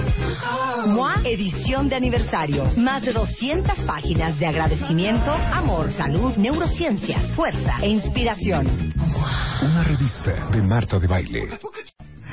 Revista MOA. Un año después, la importancia de ser agradecido y gracias. Tus heridas de la infancia. ¿Cómo pedir un aumento? ¿Qué checarte? ¿A qué edad? Synchronicity. La casualidad no existe. Resiliencia. Resurge a pesar de todo. Bye bye Botox. Hello Facial Yoga. Calorías que te metes sin darte cuenta. MOA edición de aniversario. Más de 200 páginas de agradecimiento, amor, salud, neurociencia, fuerza e inspiración. Una revista de Marta de Baile. Estás escuchando lo mejor de Marta de Baile. Lo mejor de Marta de Baile. Regresamos. ¿Se acuerdan cómo veíamos tele antes? Ajá. Yo me acuerdo perfecto, a ver si se acuerdan, cuentavientes. ¿Se acuerdan del control de cablevisión? Sí. Ah, Que Era claro. un cable, Sí. un cable pegado. Era un Pero cable era una pegado. revolución. Era un No, cable claro. pegado con un como como un teclado, Sí, hija. era un teclado, Ajá. y- pero el cable estaba pegado a la tele. Totalmente, sí. Y máximo, máxima distracción era cambiarle al, al canal de cable. Sí, Claro. Sí, tac, tac, tac. A ver si podemos encontrar una foto una de ese foto. control de control. cable, por favor. Y por lo menos a ustedes les tocó ese control porque yo era Elo, el control Elo, en a aquel ver si podemos entonces. encontrar una Claro. foto de ese control de Sí. cablevisión. Sí, el control fuimos también nosotros. Fuimos nosotros ¿no? paraditos, mis Cámbiale. hermanos los grandes eran Chay, párate ahí. O a Ajá. los chiquitos, párate y cámbiale, ¿no? Entonces Sí, nosotros claro. fuimos control en algún Sí. momento. Además, lo peor es que te hacían zapping contigo, porque Exacto. te tenían ahí dándole, a ver otro, A al ver otro. sigue. Al que A ver, sigue, no, regrésate. Ponle al 2, a ver, ponle al 5. Regrésate. Bueno, Claudio, eh, Claudio Flores Tomás. Flores, perdón, eh, vicepresidente de Lexia Solutions, y eh, Rosario Zavala, eh, directora de cuentas de Lexia, eh, hicieron un sondeo de opinión, un, un estudio muy interesante, y vamos a hablar del multiscreen y por qué estamos enfermos de pantallas. Estamos enfermos de pantallas. Antes veíamos la tele, nos sentábamos enfrente y teníamos una sola pantalla. Es más, probablemente en nuestros hogares nada más existía una pantalla y era la de la televisión. Eso se acabó. Ahora tenemos muchas pantallas. Cuenten todas las pantallas que ven a lo largo del día. ¿No? Y vemos la pantalla de la tele, la pantalla del celular, que ya no es tu second screen, ya no es tu segunda pantalla, es tu primera pantalla. En realidad la segunda pantalla se vuelve la televisión, pero también está la O hasta la pantalla tercera, ¿eh? o hasta ¿Y el la iPad? tercera y el, El iPad, iPad. ¿Y la compu? y la computadora. Claro. Entonces te puede volver tu segunda, tercera e incluso tu cuarta pantalla. Entonces tenemos muchas pantallas. Ahora multipliquen el número de miembros del hogar por el número de devices, de, de equipos que tienen y, mu- y- y vean cuántas pantallas existen en sus hogares. A ver, voy a hacer yo la cuenta. Uno, dos, tres, cuatro, cinco, cinco celulares. No Ya son cuento cinco el pantallas. de ¿Cuántas computadoras? la cocinera ni no. Ok, no, computadoras una, dos, tres, cuatro, cinco, Diez. seis, Ok. Ajá. once. Vamos con iPads. Uno, dos, tres, cuatro, Ok. cuatro. Vamos en En quince. 15. Televisiones. Una, dos, tres, cuatro, cinco, seis. Ok, tienes 21 pantallas. 21 pantallas. 21 pantallas potenciales que además no las hace secuenciales. A veces pueden estar pa- prendidas quizá el 80% de esas pantallas al mismo tiempo, Sí. con ojos divididos entre la pantalla del televisor, la pantalla del celular, la pantalla del tablet. iPad o de la tableta, la pantalla de la computadora y hay quien le gusta estar haciendo todo eso al mismo tiempo. Ah, claro. ¿No? Ah, claro.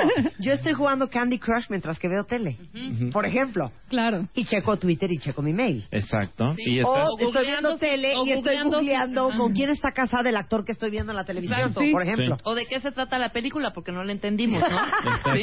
Y viendo la pantallita en YouTube de la explicación de la película que está pasando en la tele en ese momento y Claro. tuiteando al mismo tiempo que no entendemos, Claro. ¿sabes? Exacto. La película. Y que Exacto. ahorita les mandamos la liga para que quien quiera ver esa película la entienda. O Y qué pasó además- con los actores, ¿no? Y es el sagrada, la sagrada solución al Alzheimer temprano, porque es típico de, ah, este actor salió en la otra película que me acuerdo que vi con no sé quién. ¿Cómo se llamaba? Placa. Ahí está rápidamente en nuestra iPad o en nuestro celular. Sabemos quién es, dónde está, nos metemos a Internet Movie Database o sabemos ya nuestros recursos Claro. dónde está. Oye, esta Hay movie la vemos, no la vemos a ver. Este güey de qué salía. A ver, a ver, a ver, Googlea, googlea, googlea, a ver, googlea. googlea. Claro. Ah, sí, güey, este es el de Revenge of the Nerds. Claro, Sí. güey. No manches, ¿cómo creció? Exactamente. Y nos encanta porque enriquece nuestra experiencia. O sea, el tema es que muchas veces se veía esto como la competencia de la televisión, ¿no? Y había este miedo a decir, Ujú. chin, este, nos van a robar esta atención del televidente. Y en realidad lo que está pasando es que la experiencia del televidente se está viendo enriquecida. Nos encanta estar jugando Candy Crush y viendo nuestra serie favorita. y, y- y ahí incluso lo que hemos encontrado es que ya tu zapping no es un zapping con el control remoto. Prendes la tele, la dejas ahí y dejas el control remoto en la mesa, porque donde sapeas es con tu atención. Sapeas mirando entre la pantalla del televisor, la pantalla del teléfono, la pantalla de la tableta, la pantalla de la computadora. Claro. Pero O sea, espérate. antes te daba flojera lo que estabas viendo y, Y le sapeabas. Claro. Ahorita Ahora te no. da flojera y entonces te metes a Twitter. Exactamente. Claro. Exacto. Pero hay gente que no entiende. Spider-Man no entiende. No entiende lo... lo el, el, el, El 360. El 360. El 360. No entiende el 360. Ni mis hijas entienden el 360. Claro. Ahora, bueno, pero- haz de cuenta que si yo estoy viendo una película con ellos y estoy en Candy Crush, no estoy. Y les digo, espérense, es un acompañamiento. Exacto. Claro. O sea, yo estoy viendo y ya cuando oigo la música cardíaca, entonces dejo el Candy Crush y volteo a ver la pantalla. Claro. Ya pasó la escena, continúo con Candy Crush. Y así como tú, hay gente que está en redes sociales y eso, es- esa interacción que tú puedes tener de, oye, ponle en la serie y estás comentando al mismo tiempo la Claro. serie, la película. Bueno, los, los Oscars, Óscares, claro, claro. los fútbol, hombre. Es horrendo, no puede estar viendo por estar tuiteando. Exacto, no puedes. Ay. O qué tal en las peleas de box. Yo me No, el gol de Giovanni, el, el- no sé si fue, no cuál, no sé qué gol fue, nos perdimos, que dijimos, aparte fue, fue el gol fue así en casa de Marta. Gol.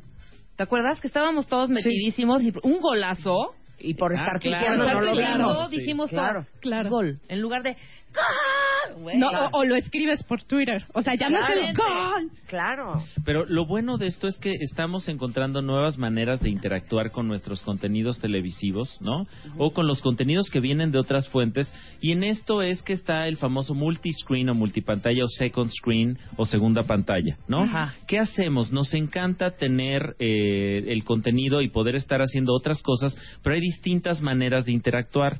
Hicimos esta investigación de escritorio, hicimos, eh, fuimos a distintas fuentes. Este Chay, tú las tienes como mucho más este, claras que yo. Sí, fuimos, por ejemplo, a Google, que tiene unos estudios súper interesantes, o también una fuente muy importante para nosotros es WARC, que es World Advertising Research Consult, y todos estos datos los complementamos de- del banco de insights que también tenemos en Lexia. Pero ¿qué encontramos? A ver, A ver, algunos venga, datos interesantes. venga. Primero, 43% de quienes tienen tabletas o smartphones siempre, digamos, los ven al menos una vez al día mientras ven televisión. Claro. A fuerza, porque digo, Claro. ¿para A qué lo tengo ahí guardado, este, digamos, este, apagado? Si me da el zapping perfecto, ¿no? Me da el zapping de atención.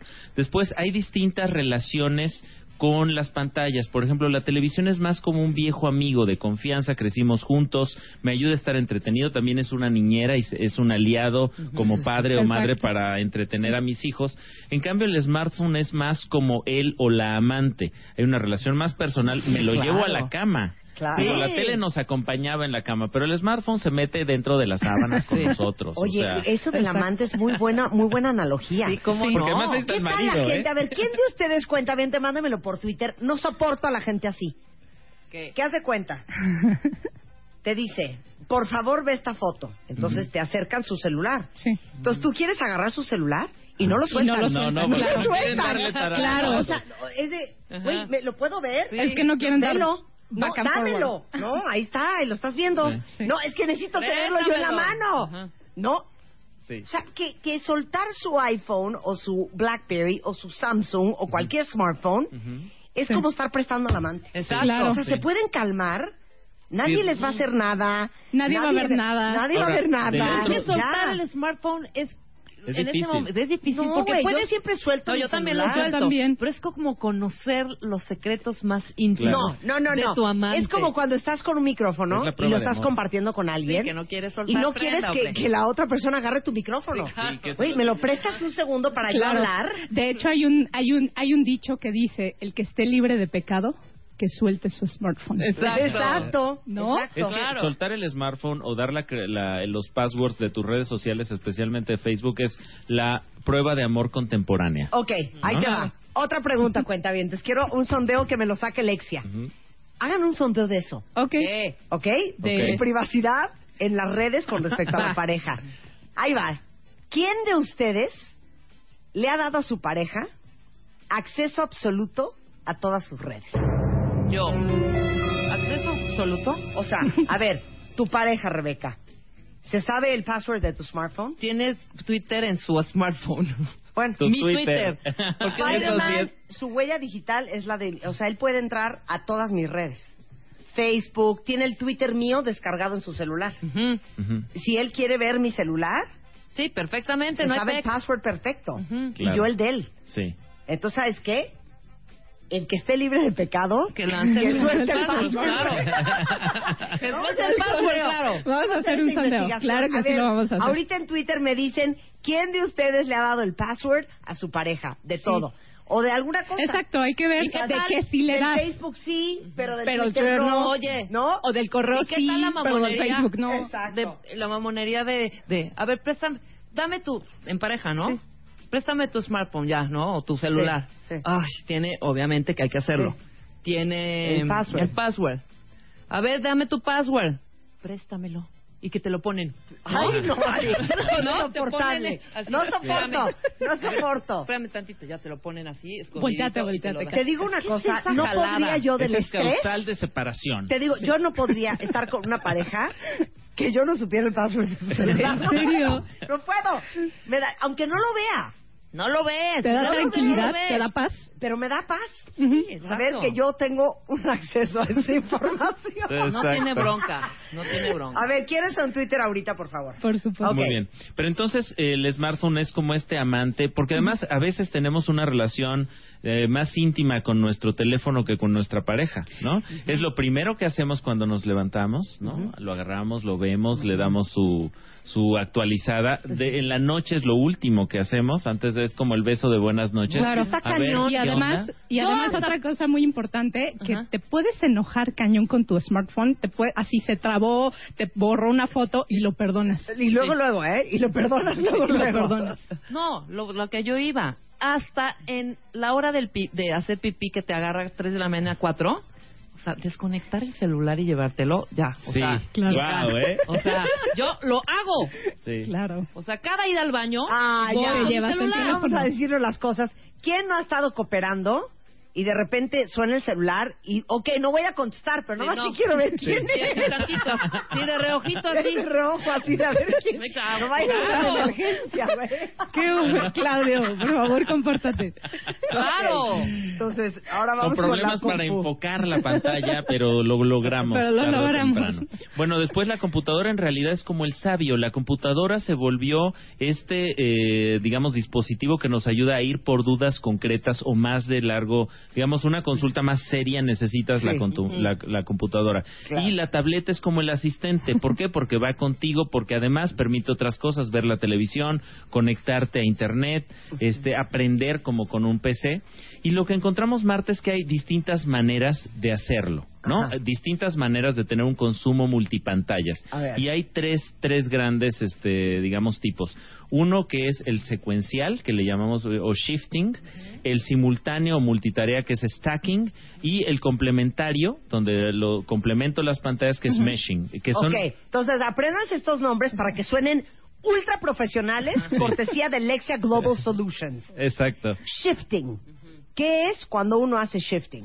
es cuando haces un movimiento de un dispositivo a otro para complementar un proceso o ampliar contenidos. O sea- Por ejemplo, los Oscar. Ajá. y Twitter.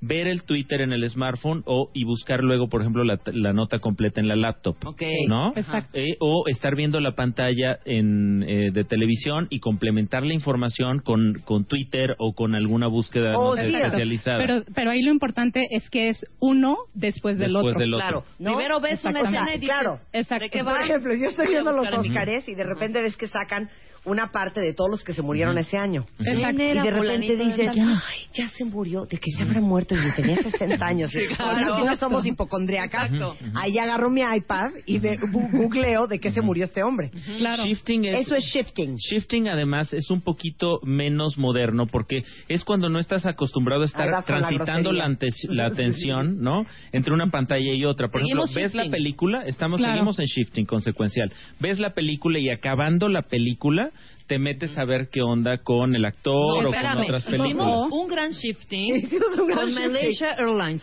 O sea, salió la noticia de Malaysia Ah, del claro. primerito Ujú. y era un shifting SEO en Twitter ya después de no, que salió la ahí te va el noticia. otro shifting Sí. que hicimos tú y yo. Vimos una película que se que llama... dijimos hace rato, ¡Qué claro. horror! ¿Cómo se llama la película? Que no le entendimos. La de la araña. La de la araña al final. De Jake Gyllenhaal. Se Ajá. llama... Ay, a ver, búsquenos el ¿Cómo nombre. se llama la película última de Jake Que Gyllenhaal? tenía aparte 99% de rating de que wow. De Red En Tomatoes. Terminamos de ver la película y todos así, cri, cri, cri, cri. No entendí. Tuvimos que Claro. poner shifting Ajá. a un tutorial en YouTube Para entender de la 22 película. minutos que nos explicó de qué se trataba la película. que Por acabamos de supuesto. Pues está. Claro. ¿Cómo se llamaba la película, por favor? Ahorita les decimos. Ahorita les decimos. Ok, eso es shifting. Esto es shifting, Así entonces es. secuencial. Es primero consumo un producto en una pantalla y después me voy a buscar otra información en otra pantalla. Pero no estoy transitando entre una pantalla y otra, ¿no? ujú. Ok. Por ejemplo, en el cine, ¿no? En el cine estás viendo la película y no te vas a poner ahí a prender la pantalla y no sé qué a buscar. Oye, ¿y este actor Claro. cómo se llama, no? O sabes- Saliendo haces tu investigación, investigación. y todo ese rollo. O sabes también qué pasa, que ves el encabezado en Twitter, pero no lo quieres leer en Twitter porque las letras son muy Estoy de pequeñas acuerdo, y en te el vas a la compu. y te vas a la Exacto, compu. Exacto. Bueno, el segundo que es stacking o Stacking. que es el multitarea o consumo simultáneo. Es cuando tengo el consumo de contenidos o procesos no relacionados con lo que se ve en la televisión en ese momento. Por ejemplo, estoy viendo una serie en la televisión y reviso mi Facebook en la tableta. No están relacionados, no están correlacionados los dos contenidos o los dos procesos, sino que en una en una pantalla estoy viendo un contenido. Marta Lo que tú haces cuando juegas Candy Crush. Muchas veces hemos hecho stacking. Marta, está, estamos viendo una película en su casa y está nada más poniendo en Twitter que si ya me tragué los tacos, que si yo ya nada más voy a Te su está- casa. te está placeando, te está Exactamente. ventaneando. Es ese tipo de Exacto. cosas, ¿no? Eso es stacking. stacking, Stacking. ¿no? Y Hablar de otros temas. Exactamente. Y bueno, el tercer, el tercer, la tercera manera de hacerlo es meshing, que es complementario, que es Ajá. cuando consumo Enemy, enemy, Enemy, enemy, claro. La de Jake Gyllenhaal. Véanla Vean y Enemy. luego me dicen si entendieron. No, Se llama en hecho- español El Hombre Duplicado. El Hombre Duplicado. Ay, dice Luisa, lean el libro. Te No ca- seas Hay libro, güey. o sea, ni idea que es haya un libro de. Saramago. Ah, claro, es un libro, sí, lo dijimos. Y tuiteamos esa información también después. Mm. Dijimos, no entendimos nada, pero sí, es un libro Una de pesadez la película, ¿eh? Bueno, vamos con meshing. Es cuando consumo contenidos o realizo procesos relacionados con lo que estoy viendo en la televisión.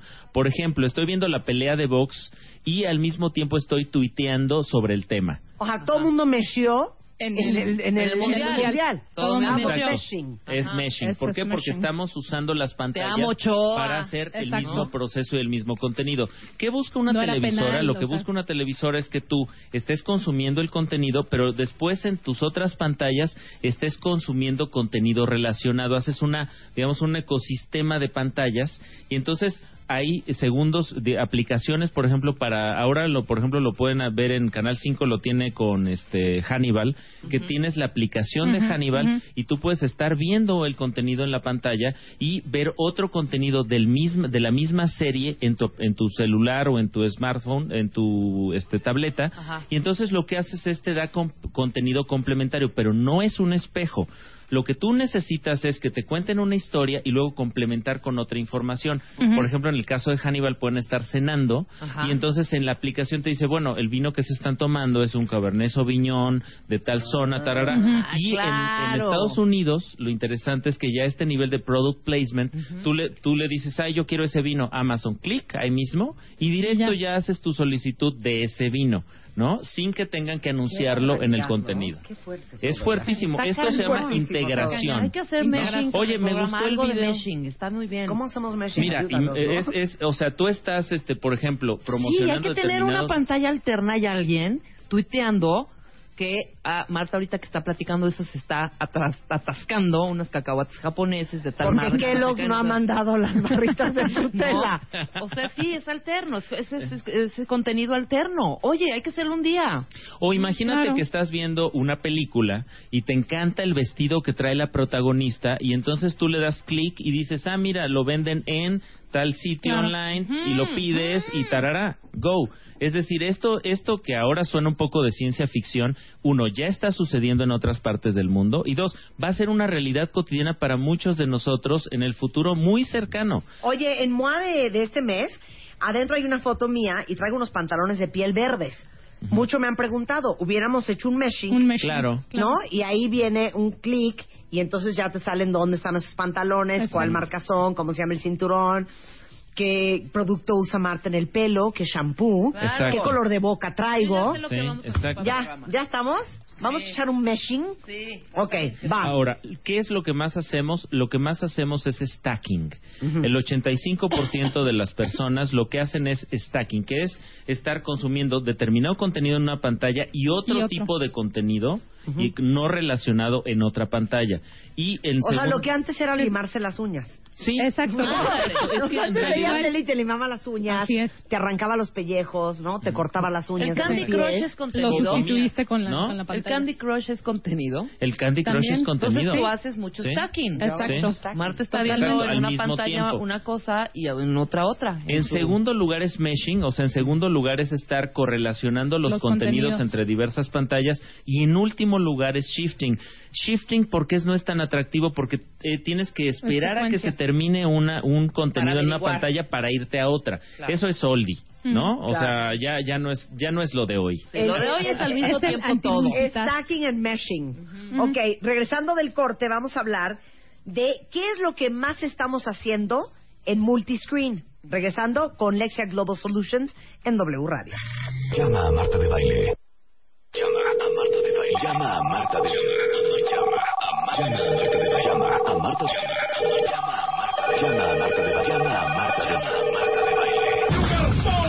5166-8900. Llama a Marta de Baile. Y 01800-718-1414. Llama a Marta de Baile. Llama a Marta de Baile. Marta de Baile en W. Tuitea a Marta de Baile. Arroba Marta de Baile. Tuitea. Tuitea. Arroba Marta de Baile. Tuitea. Solo por W Radio.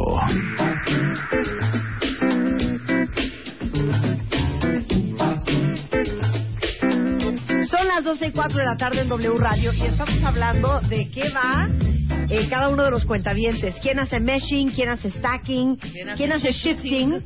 Explicando qué es ser multi-screen el día de hoy en el mundo.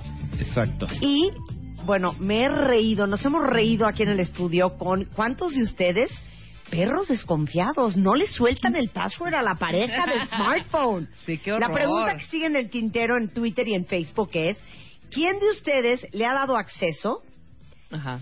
a sus redes o a su mail o a su celular a su pareja?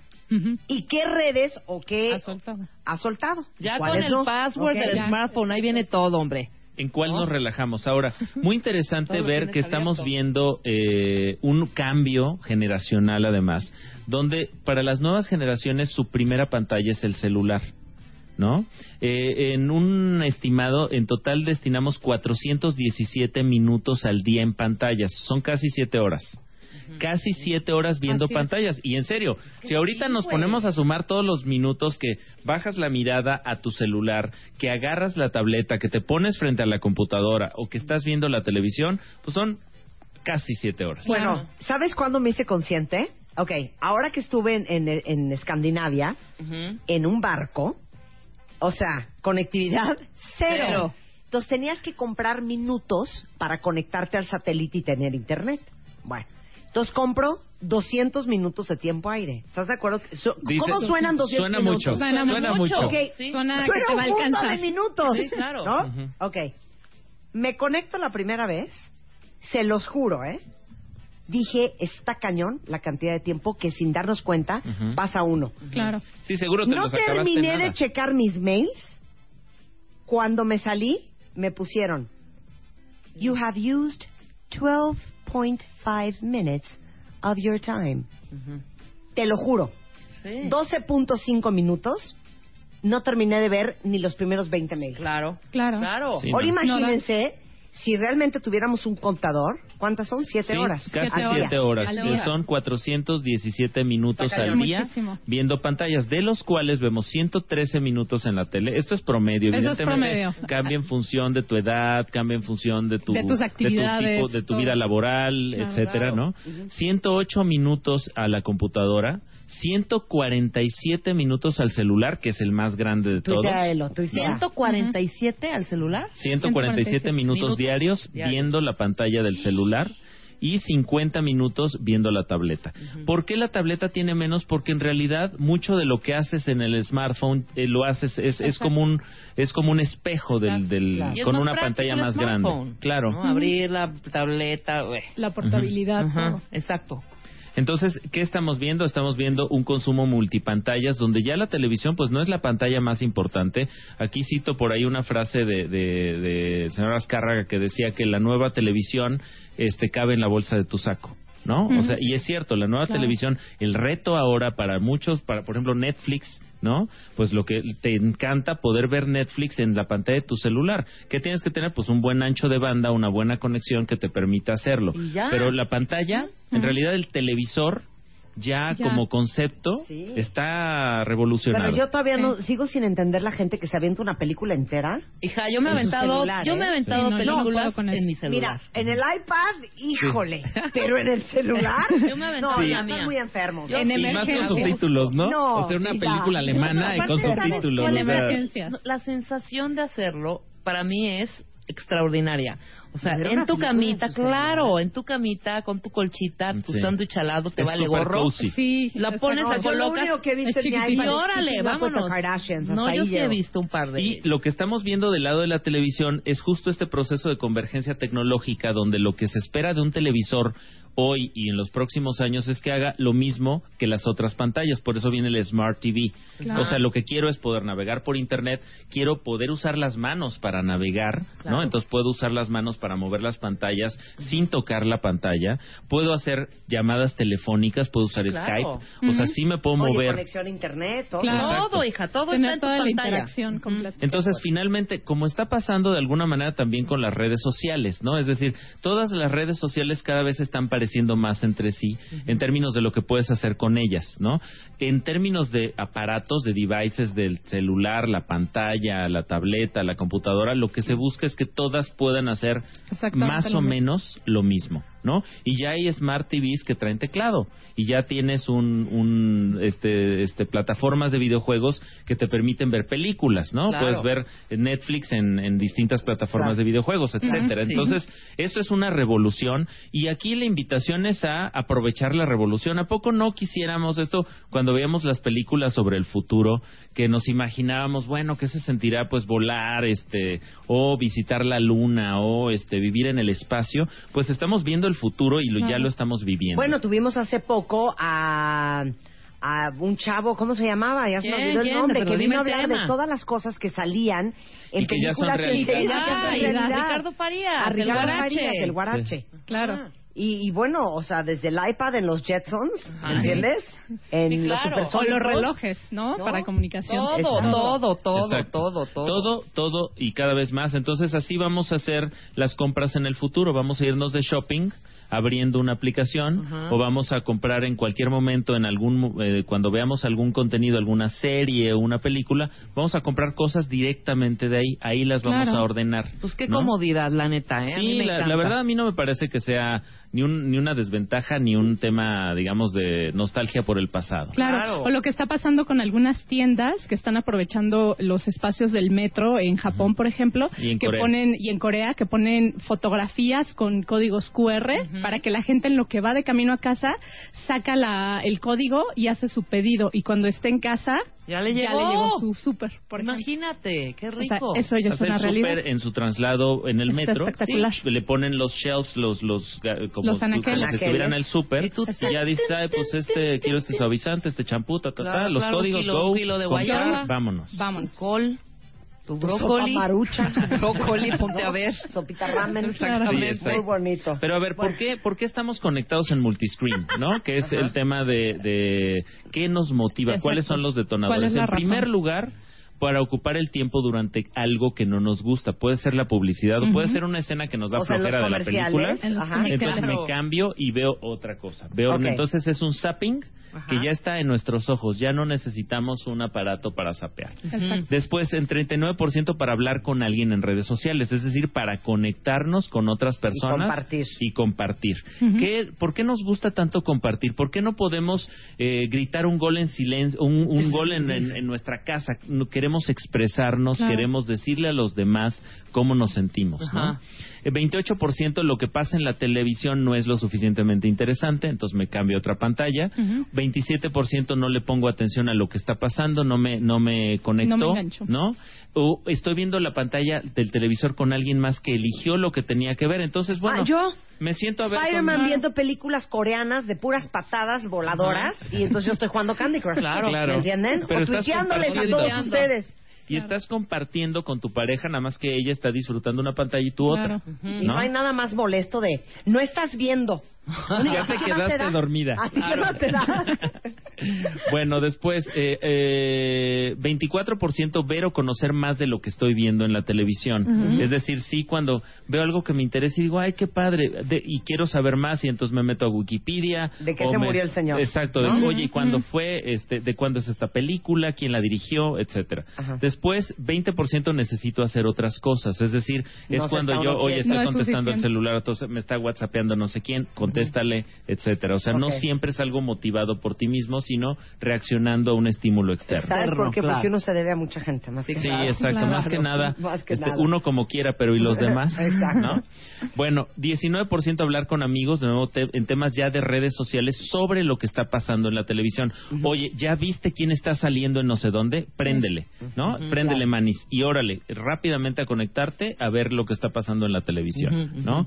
E interactuar con la programación de la televisión, que es lo menos 14%, no, no, realmente no nos parece tan relevante estar tuiteándole al conductor y diciéndole cosas porque porque muchas personas sentimos o se siente que no va a haber respuesta es como estarle Exacto. hablando a una entidad que es No algo que por ejemplo no te pasa a ti Marta que No, es cero. impresionante el nivel de interacción que Aquí existe con las cuentavientas 360, mira. Claro. pero eso no lo todo. tienen todos. Eh, Por lo tanto, nosotros siempre hemos dicho que no basta con poner la cuenta de Twitter del personaje que está en la tele. Si esa persona no agarra el celular y contesta, Claro. y alguien le gerencia la cuenta y entonces hace respuestas, ya sabes, tipo robot automático. claro. Gracias por padre. seguirme. Gracias. Saludos, No, muy ¿no? mal. Muy mal. O sea, respuestas automáticas que no, realmente no hay que engagement. ay, mana, qué Exacto. alegría. Sí. Ay, qué padre. ¿No? Y que, te- y que tengas un diálogo y sientes que estás tocando, que eso es lo que hacen hoy las redes sociales, sientes que estás tocando a quien es famoso, a quien admiras, a quien, Exacto. o incluso al revés, que a quien criticas, a quien, a quien no te gusta. Y finalmente, seguir un anuncio que vi en la televisión. 11% es el porcentaje más bajo, ¿por qué? Porque hay pocos anuncios que realmente nos latan tanto como para querer volverlos a ver o compartirlos con nuestras redes, ¿no? Son esos anuncios que te matan, ¿no? Que Claro. estás viendo y dices, wow, está padrísimo, o que, o que sientes... Bueno, hay un anuncio que a mí me mató. Hay una cosa, y aparte bien tramposos, Pero ¿eh? tuiteaste Que algo. sale en la televisión, no, Ah. sale en la televisión gringa y dice algo así como Lifetime Lift. Ujú. Entonces sacan unas mujeres, o sea, ancianas y luego se ven como de 20. Pero nunca te explican de qué se trata el asunto. No te dicen si es una cirugía plástica, si es un aparato, O si una te van a meter crema, unos rusos, si es una crema. No te explican de qué es. Entonces ahí voy yo, lifetimelift.com. En el sitio tampoco te dicen. ¡Wow! Pues qué Ok. fregón. Entonces Es tienes una que muy como buena seguir, campaña, claro. Tienes que seguir buscando Ajá, para ajá. entender de qué se trata. Y te dicen que vayas con tu dermatólogo certificado, ahí te dicen dónde, para que te explique cómo es Lifetime Lift. Sí, claro. Ese es un anuncio de televisión que yo acabé. Claro. O el de la manguera que se hace chiquita y se hace grande. Ajá, Sí, también. Ah, La acabé comprando por un anuncio de televisión. Claro. Amazon.com Claro. a, a Y la pediste y. Miracle Hose, Miracle Hose. que no sirve, Claro. by the way. ¿eh? Bueno, Bueno. yo la quería comprar. Pero entonces, ¿qué actividades son las que más hacemos cuando hacemos multiscreening o cuando tenemos este consumo multipantallas? En primer lugar, La más importante es navegar en Internet, Ajá. buscar información, lo que sea. Nos queda En- claro. En segundo lugar, redes sociales. Sí, En tercer lugar, eh, alguna compra, toda esta parte del e-commerce. sí. En cuarto lugar, la búsqueda de información. En quinto lugar, gestión financiera, que es ponerte a ver tus cuentas, etc- etcétera. pagos. Después, planear algún viaje, ponerte a ver destinos o hacer compras de boletos. Y finalmente, ver videos. Ver videos que también vemos este comportamiento, sobre todo en jóvenes, en chavitos, que les encanta YouTube. No, bueno, y los Esos también. Vines. Los Y los Vines. Vines. Totalmente. Qué ¿No? barbaridad. Bueno, la- por último, la combinación multiscreen que más utilizamos. es televisión y smartphone. Es la más usual, 81% es lo que hacemos con más frecuencia. La segunda combinación es smartphone y computadora, que eso se explica mucho cuando estás trabajando, Claro. porque estás trabajando, estás con la computadora y, y Y tienes, tienes el, el smartphone. Y el, en tercer lugar está televisión más computadora, que también es común eh, cuando tienes Cuando- la, estás viendo un contenido en tele y de ahí te vas a la computadora directe. Es Claro. que solamente Directe. Lexia Global Solutions tiene estos insights tan enfermos de cómo nos comportamos. A eso se dedican a hacer estudios e investigaciones de mercado cuantitativas Y y, cualitativas. a profundidad. Quiero que me vengan con el estudio Sí. entre los cuentavientes y los passwords con las parejas. Ya está, lo vamos a hacer. Eh, además, tus cuentavientes, hay que decirlo, muchas gracias, cuentavientes.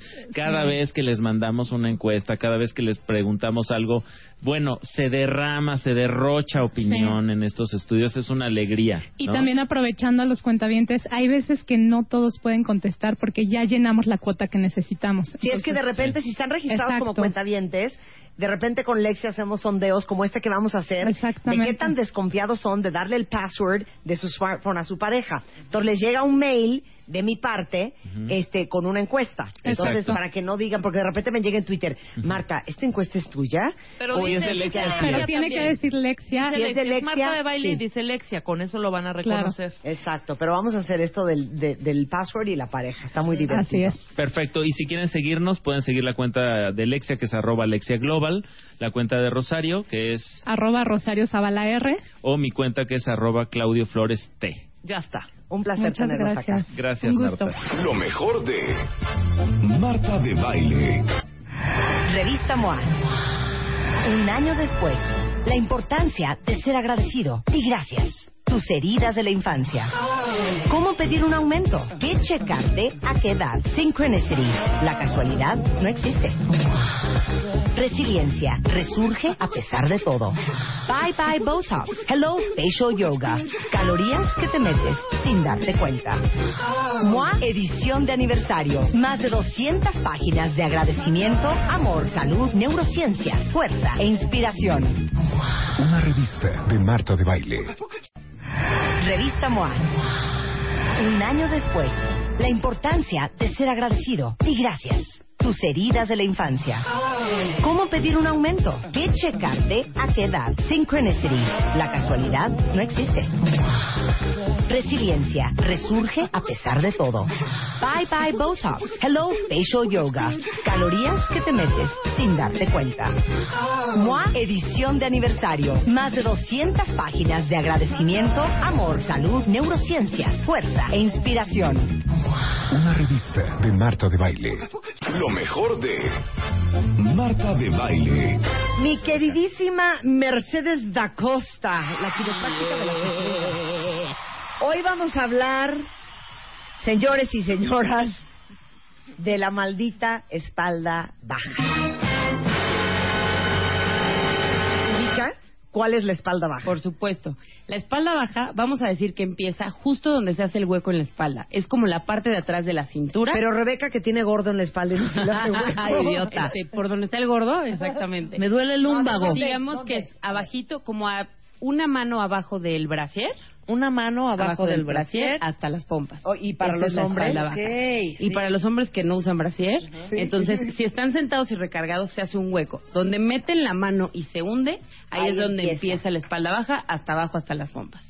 Entonces, espérame, ¿dónde es la espalda media? La espalda media va justamente de donde empieza la espalda baja hacia arriba hasta donde empieza el, cuello. exacto, donde están todas las Ah. costillas.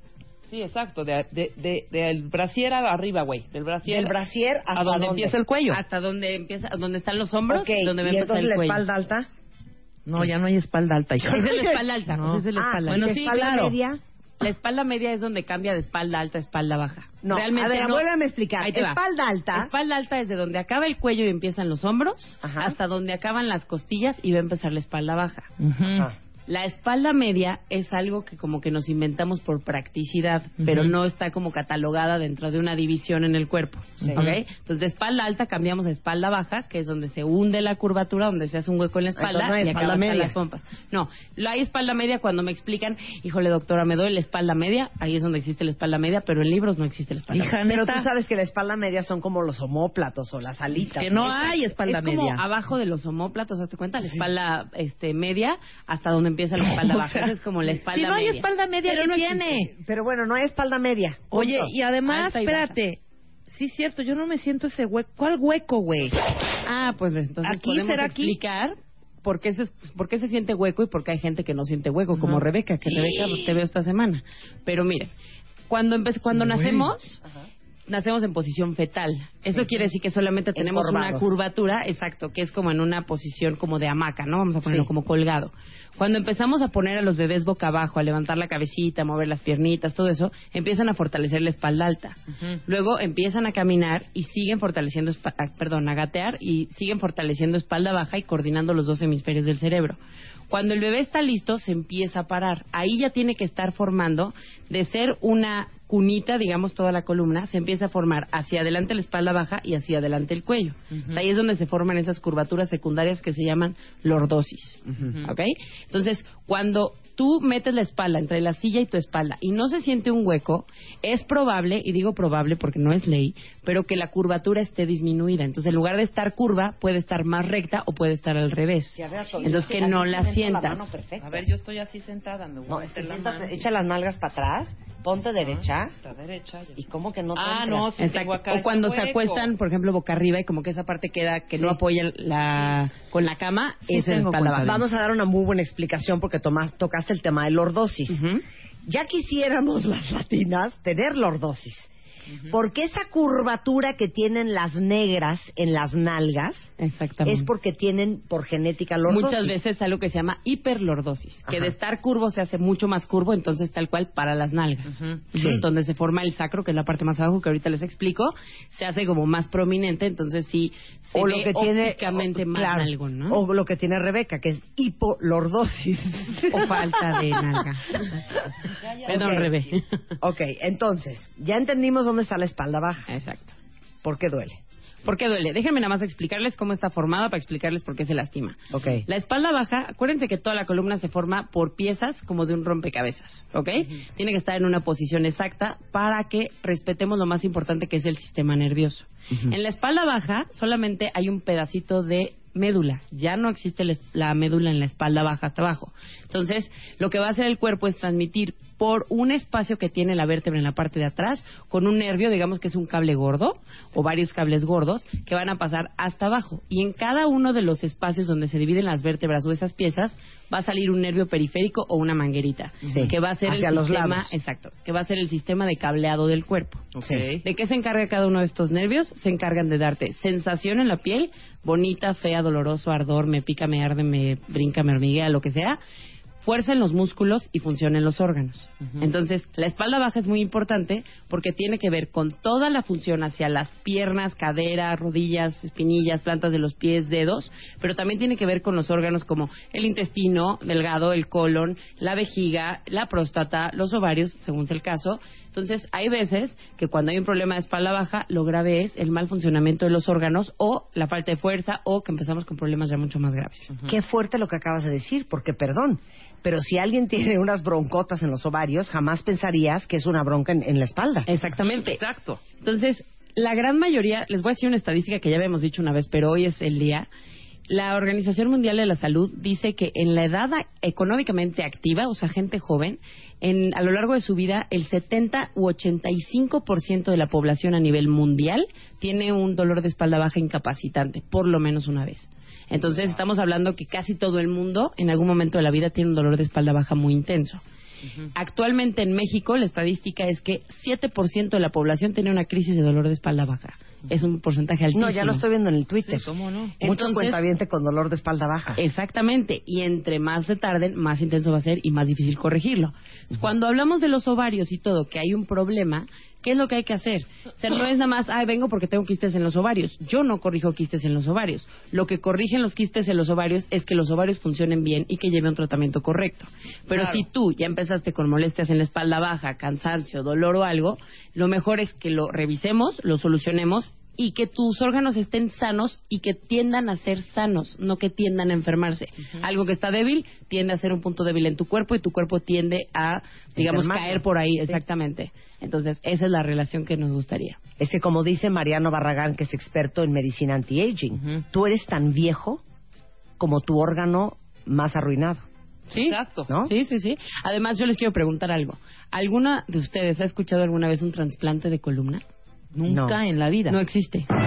Entonces, algo que nunca procuramos cuidar es la columna y es lo único que no hay trasplante. Gracias a Dios ya hay trasplante de casi todo, pero cuidamos más los dientes que hay trasplantes e implantes que una columna, columna. que no hay un trasplante. Bueno, vamos a hablar después del corte de la espalda baja y qué es lo peor que pueden hacer para la espalda baja, regresando con la quiropráctica Mercedes Acosta. No se vayan. Llama a Marta de Baile. Llama a Marta de Baile. Llama a Marta de Baile. Llama a Marta de Baile. Llama a Marta de Baile. Llama a Marta de Baile. Llama a Marta de Baile. Llama a Marta de Baile. 5166-8900. Llama a Marta de Baile. Y 01800-718-1414. Llama a Marta de Baile. Llama a Marta de Baile. Marta de Baile en W. Tuitea a Marta de Baile. Arroba Marta de Baile. Tuitea. Tuitea. Tuitea. Arroba Marta de Baile. Tuitea. Solo por W Radio.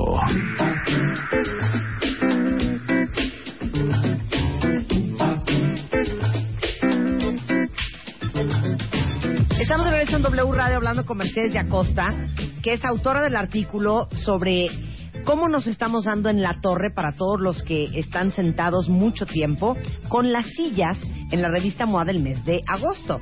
Pero ahorita estamos hablando al aire el dolor de espalda baja y qué impacta en el resto de tu cuerpo. Ok.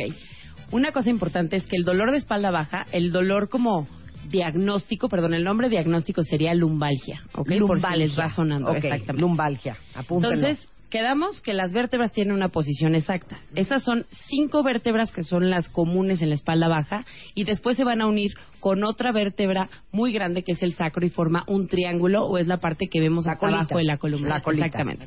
La. Ahí son entre tres y cuatro vértebras que están fusionadas haciendo un triángulo y hasta abajo hay tres vértebras que se llaman coxis.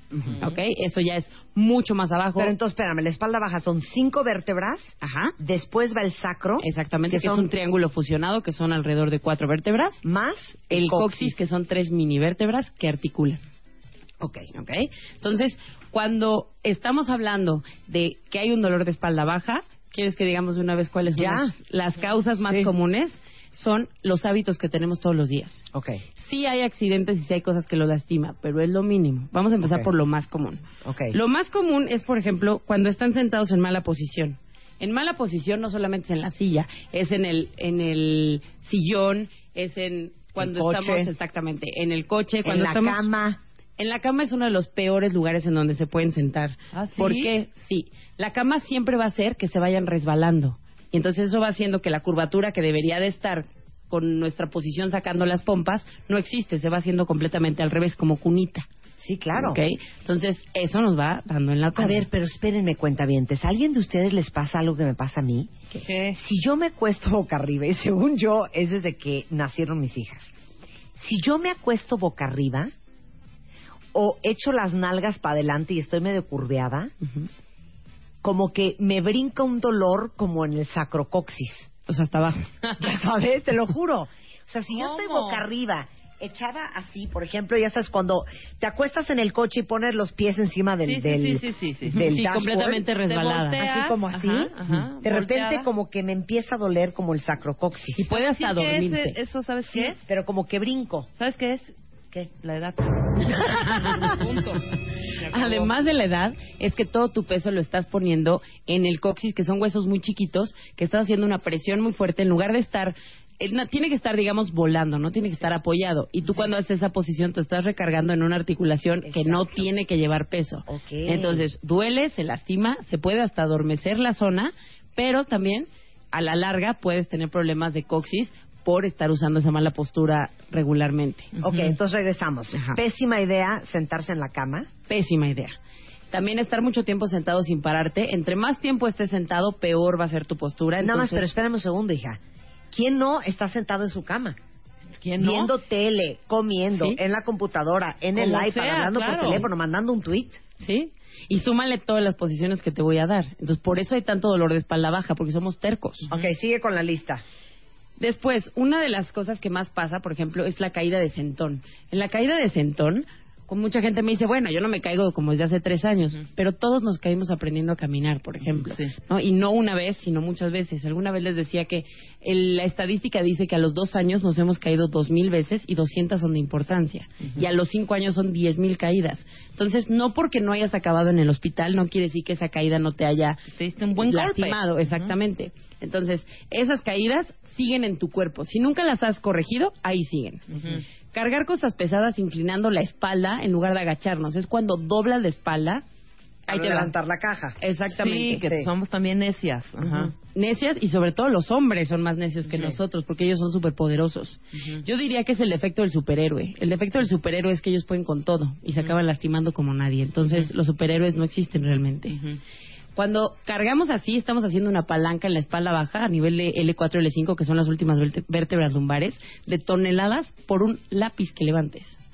Entonces, si tú levantas una caja, un garrafón o a tu hijo, estás haciendo una palanca de alrededor de 20, 40 toneladas de fuerza contraria en la espalda baja.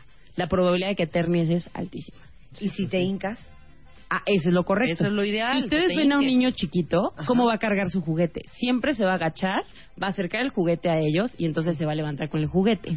Ellos sí saben hacer las Es cosas cierto. porque nosotros vamos heredando generación tras generación las malas posturas y ellos vienen con instinto. Sí, Ay, lo que pasa es que se ve tan cursi agacharte. Ah, no, bueno. hazlo. Sí, como, como princesa medieval. Como princesa Ajá. Sí. medieval, exacto. Pero si nos agacháramos así, ni siquiera el chiste ese espantoso del jabón existiría. Claro, ¿No? claro. Claro. Luego, en algunas personas también afecta mucho el usar tacones o muy altos o muy bajos. Ajá. ¿Por qué? Para que amortigüemos, lo que tenemos que hacer es respetar esa curvatura. Entonces, si no hay nada de tacón, esa curvatura lo que va a hacer es estirarse. Y si hay un- mucho tacón, lo que va a hacer es doblarse de más. Yo, si camino mucho tiempo sin tacones, llego que me escapo de morir el dolor en la cintura, que es la espalda baja. Exactamente. Entonces, ¿Pero ahí por qué? Porque tú, por ejemplo, tú con tacón muy alto estás acostumbrada a doblar mucho la espalda baja, hacer una hiperlordosis. Sí. En el momento que tú quitas ese tacón, que tu cuerpo lo usa, es como un ejercicio para ti, este cuenta, el usar tacón. Entonces, cuando tú no traes tacón, lo que haces es estirarla de más y entonces te cansa muy rápido. Además de que los músculos funcionan un poco distinto y se acortan por la postura de los tacones. Pero ahí yo les diría, si su cuerpo duele con tacones muy altos, por mucho tiempo, no los usen mucho tiempo. O sea, sí Claro. bájanle un poquito, escuchen a su Si cuerpo. no pueden caminar en flats, pues no caminen en Exacto, pónganse un poquito de tacón. Claro. Lo ideal, acuérdense, son 4 centímetros. Yo sé que a todos les choca, pero esa es la realidad. Claro, ok.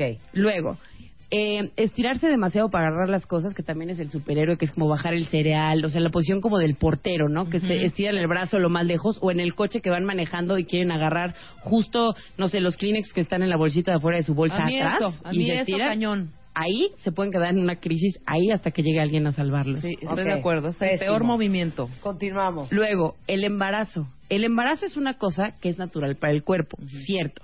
Pero si tú traes algo que en general te lastima y además le pones el peso del bebé y tus posturas, acuérdense que hay una hormona que se llama relaxina. La relaxina lo que hace es que tus articulaciones sean más flexibles.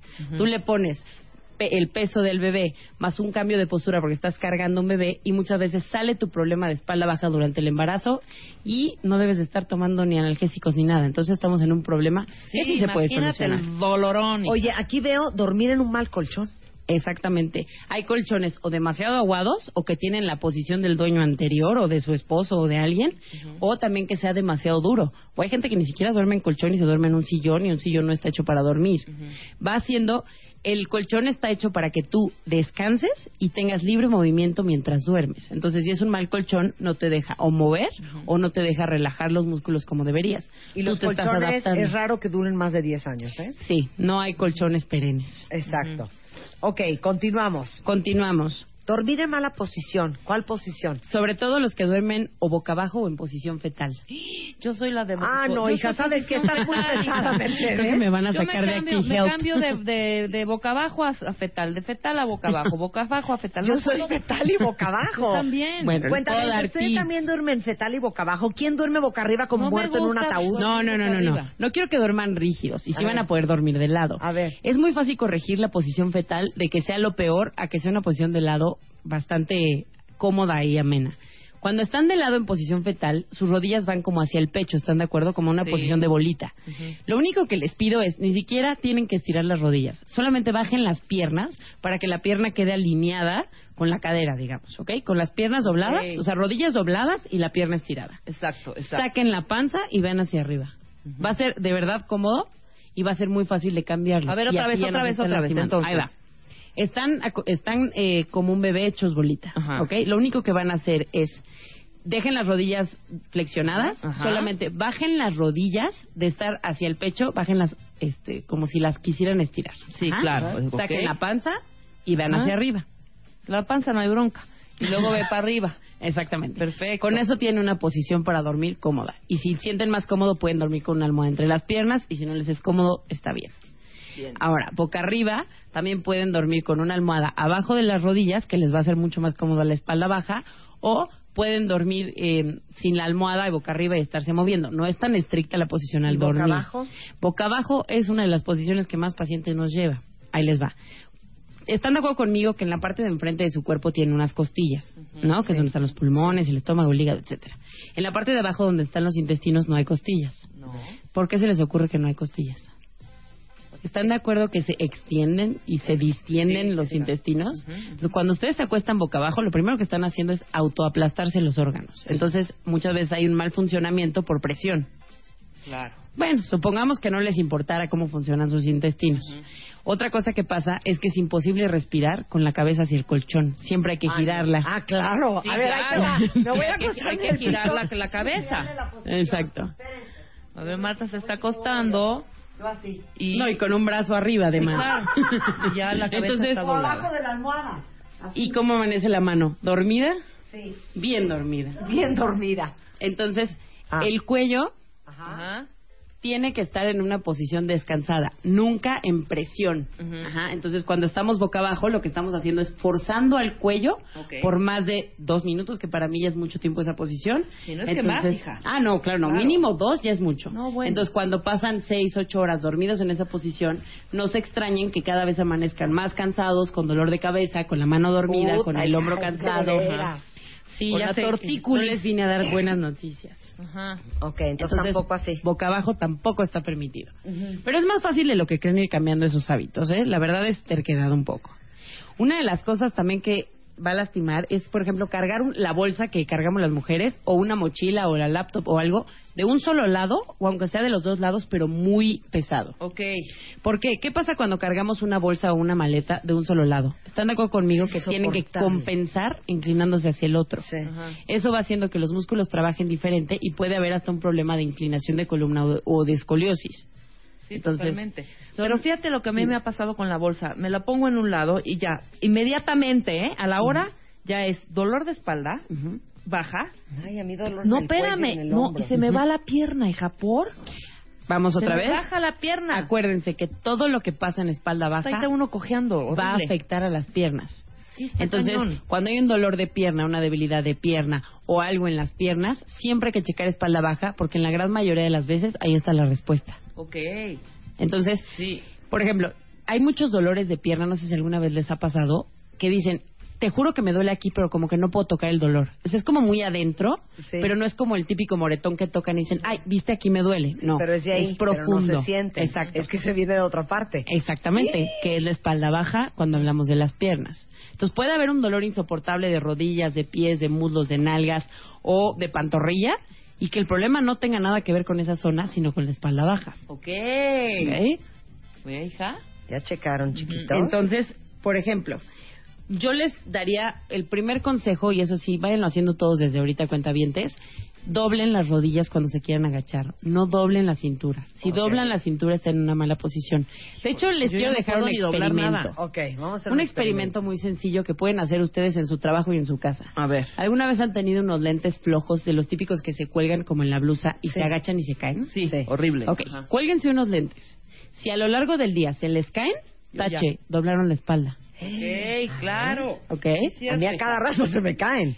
Tache, Marta, doblaste la espalda. Exacto. Si haces eso, se caen. Sí. Entonces, lo que necesitas es mantener la espalda derecha. Si la mantienes derecha, no se caen los lentes y vas a tener una mejor postura. Entonces, Ay, es esta sencillo. Mercedes es bien curiosa. De ya me veras. puse mis lentes. Cuentavientes, Lo curioso es primo de lo feo, Marta. No. No, muy bien. Bien curiosita. Entonces, es Con el algo muafac. Puro muafac con Mercedes. Exacto, que nadie se va a dar cuenta que están haciendo una prueba o que están ayudando a su espalda. Claro. Entonces, bueno, una parte que quiero contarles, pero después se los vamos a contar más a detalle, es por ejemplo el nervio ciático. Ese nervio que nadie sabe dónde existe y si viene de Asia, de Croacia o de dónde viene. Sí, y siempre dices, tengo una asiática. Exactamente. Exacto. Entonces, el nervio ciático, que es como se llama, es un nervio que él tiene origen en la espalda baja, en el sacro y pasa a través de la pelvis. Ahorita les cuento qué es la pelvis. Es un nervio que es tan ancho como una manguera con la que riegan el jardín. Uy. ¿Ok? Si lo comparan con un hueso, con el fémur, que es el que está al lado, es casi del tamaño de la mitad del fémur. O sea, es un nerviosote el es saco, un el nerviosote, ciático. el ciático, exactamente. Y va como por las dos hija. piernas y transmite sensación en toda la parte de atrás de las piernas. Pero Desde la entonces baja espalda por el baja, sacro y se nalga. abren dos y baja por las dos cuenta, pelvis. Son, imagínate como seis mangueritas de un lado, seis mangueritas del otro, ¿ok? Unas vienen de la espalda baja, unas vienen del sacro y se unen hasta formar la manguera que pasa a través de la pelvis, Ajá. ¿ok? Y entonces ya va Del lado derecho uno del lado derecho, de la pelvis, exacto. Eso transmite sensación en toda la parte de atrás de las piernas, desde las nalgas hasta la punta de los pies. Ajá. Entonces, o sea, si te dieron una nalgada, ¿lo sentiste? no. ¿Por tu ciático? No. No. Pero, por ejemplo, si se sentaron mucho tiempo en el baño y se duerme, ya saben, toda la parte de atrás de las piernas que no pueden caminar así, puede ser muchas veces el nervio ciático, que como un ratito lo estuvieron presionando, transmite diferente y transmite una sensación como de dormido. Oye, espérame, espérame, espérame, rápido. ¿Por qué cuando vas al baño y haces pipí o te tardas un poco más de lo normal? O sea, estás todo el tiempo sentado en una silla y no se te duerme la pierna como se te duerme cuando vas al baño. Ok. ¿Por qué? A esa pregunta va una respuesta. El excusado tiene dos partes, Ajá. ¿no? Donde te carga del lado derecho, donde te carga del lado izquierdo. Y es como es una superficie más chica que tu cuerpo muchas veces, Ajá. lo que va a hacer es una presión directa por don, pues en tu pierna, en la nalga y en la pierna. Y lo que va a hacer es directamente presionar ese nervio que va por atrás de las piernas y da esa sensación de dormido. Sí, porque en un excusado sí se te desbordan las caderas, pero en una silla rara vez. Claro, ¿Ya? claro. Ve, a mí me Solamente- en esta silla. Es como si, me siento en un excusado. ¿no? Exacto, apoya como si fueran dos puños sobre En tus medio, piernas. sí. Exacto. Por eso es tan común ese dormido.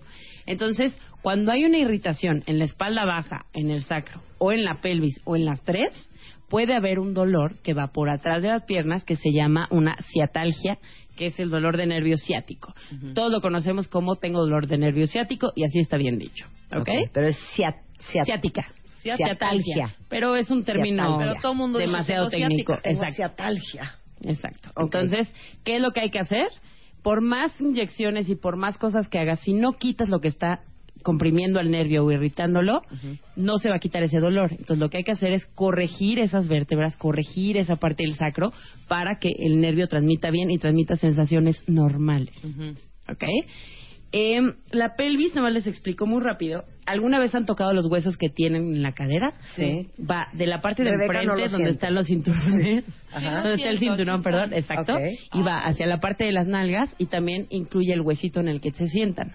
Esas son las pelvis. Que de hecho ese huesito ya me está doliendo porque ya llevamos mucho tiempo sentadas. ¿no?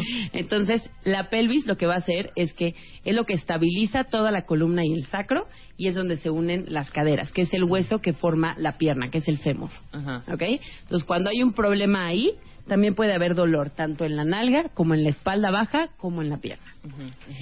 Lo más importante de todo esto es que se acuerden que ningún dolor es normal y su cuerpo siempre va a prender una alarma. Si algo les duele, si algo les cansa, su cuerpo les está pidiendo que no hagan esa posición, que no hagan ese ejercicio. Exacto. Los dolores iniciales de una crisis de espalda baja es cansancio o molestia intermitente, no constante. El chiste es que si lo dejan, se va a volver algo constante, algo doloroso y va a empezar con dolores no solamente locales, sino que O irradian. sea, hacia las cansancio físico. eh, No, sobre todo cuando esa parte. duele la espalda, Cuando exactamente. duele la espalda, Cuando exacto. estás incómoda o, como dice Marta, usaste los zapatos y entonces estás como adolorida. ¿ok? exacto. Entre más tiempo pase este, este tipo de problemas, más constante va a ser y pues sí. nos va a costar más trabajo corregirlo. No importa la edad que tengan, siempre es importante revisar los estudios y ver qué articulaciones están libres y se pueden trabajar. Y en la gran mayoría de los casos se logra un cambio. Ya voy a ir, quiero que me cheques la columna. Marta, encantada. ¿No? Sí. Ahora, Mercedes a que nos la columna, hija. Cuando no hay algo que podamos hacer los quiroprácticos, digamos que el caso tiene una degeneración mayor o hay que hacer alguna cirugía o algo, también estamos capacitados para mandarlos con el neurocirujano o con el ortopedista. Pero no o con queremos el llegar al paso dos. Exactamente, O sea, nada hay que, hacer el el paso uno lo antes no sé qué. posible. Exacto. Nada más dime una cosa. Dime. Antes de que te despida. Dígame. Quiero que me digas cuál es el mejor ejercicio para la espalda baja. El mejor ejercicio para la espalda baja es, por ejemplo, gatear. Ese no esperaban que se los dijera. Les voy a dar dos tips a los que tienen dolor de espalda baja muy intenso y después les voy a decir cuál es el deporte más importante. Eh, Los dos, las dos cosas que les recomendaría sería pónganse en posición de gateo y gateen tantito. Eso va a relajar tantito la espalda baja. Tantito, no los va a curar. Y pónganse hielo 20 minutos varias veces al día para que desinflame la zona. Todo eso es en lo que nos vemos, revisamos y curamos lo que esté pasando, ¿ok? O por lo menos ayudamos al cuerpo. Y el ejercicio, el deporte que más ayuda a la espalda baja, efectivamente sí es la natación, que es la famosísima natación. Sí. ¿Por qué? Porque cuando nadas estás de acuerdo que pesas menos. Entonces le quitas el peso al cuerpo y estás fortaleciendo abdomen y espalda baja y estás haciendo una faja interna de tu cuerpo para que no se mueva como no debe de moverse. Pues está Entonces, perfecto. el mejor deporte es la natación, el mejor ejercicio es gatear. Cero dolor de espalda. Luego que Cero, yo te voy a empezar a gatear. cero dolor de espalda baja, y- pero una espaldona. Exacto. De luchador, quitó de dolor de espalda, sí. Traes Mira un espaldón. espalda. Michael Phelps. No, Rebeca Manga. Mercedes de Acosta es quiropráctica, está aquí en la Ciudad de México. Estoy en el Hospital Inglés de Observatorio, pero nos pueden encontrar en Twitter, en arroba quiroprácticas, en Facebook, en Diagonal Quiroprácticas, igual la página de internet quiroprácticas.com, y en los teléfonos 55 16 28 54 y 52 73 81 96. Y no se pierdan de verdad el artículo de Mercedes de Acosta sobre todos los errores que están cometiendo y lo mortal que es una silla, que tú Así dices es. que es como el cigarro de nuestros tiempos. Así es. Igual de Entonces, atiéndanse, ningún dolor es normal y siempre se puede hacer algo. Te queremos, Mercedes, te queremos. Ay, las quiero. Lo mejor de Marta de Baile. Espero que hayan disfrutado este programa tanto como lo disfrutaron el momento en que lo hicimos en vivo y que si no lo habían escuchado, que de veras hayan gozado y aprendido. Estamos de regreso mañana en punto de las 10 de la mañana. Pásenla muy bien y hasta la próxima. Adiós. Revista MOA. Un año después, la importancia de ser agradecido y gracias. Tus heridas de la infancia. ¿Cómo pedir un aumento? ¿Qué checarte? ¿A qué edad? Synchronicity. La casualidad no existe. Resiliencia. Resurge a pesar de todo. Bye bye Botox. Hello Facial Yoga. Calorías que te metes sin darte cuenta. MOA edición de aniversario. Más de 200 páginas de agradecimiento, amor, salud, neurociencias, fuerza e inspiración. Una revista de Marta de Baile. Grand Canyon University's RN to BSN online degree program makes earning your bachelor's in nursing possible. Balance online coursework with local in-person clinicals to position yourself for potential leadership opportunities in the time you have from wherever you are, leaving room for what matters.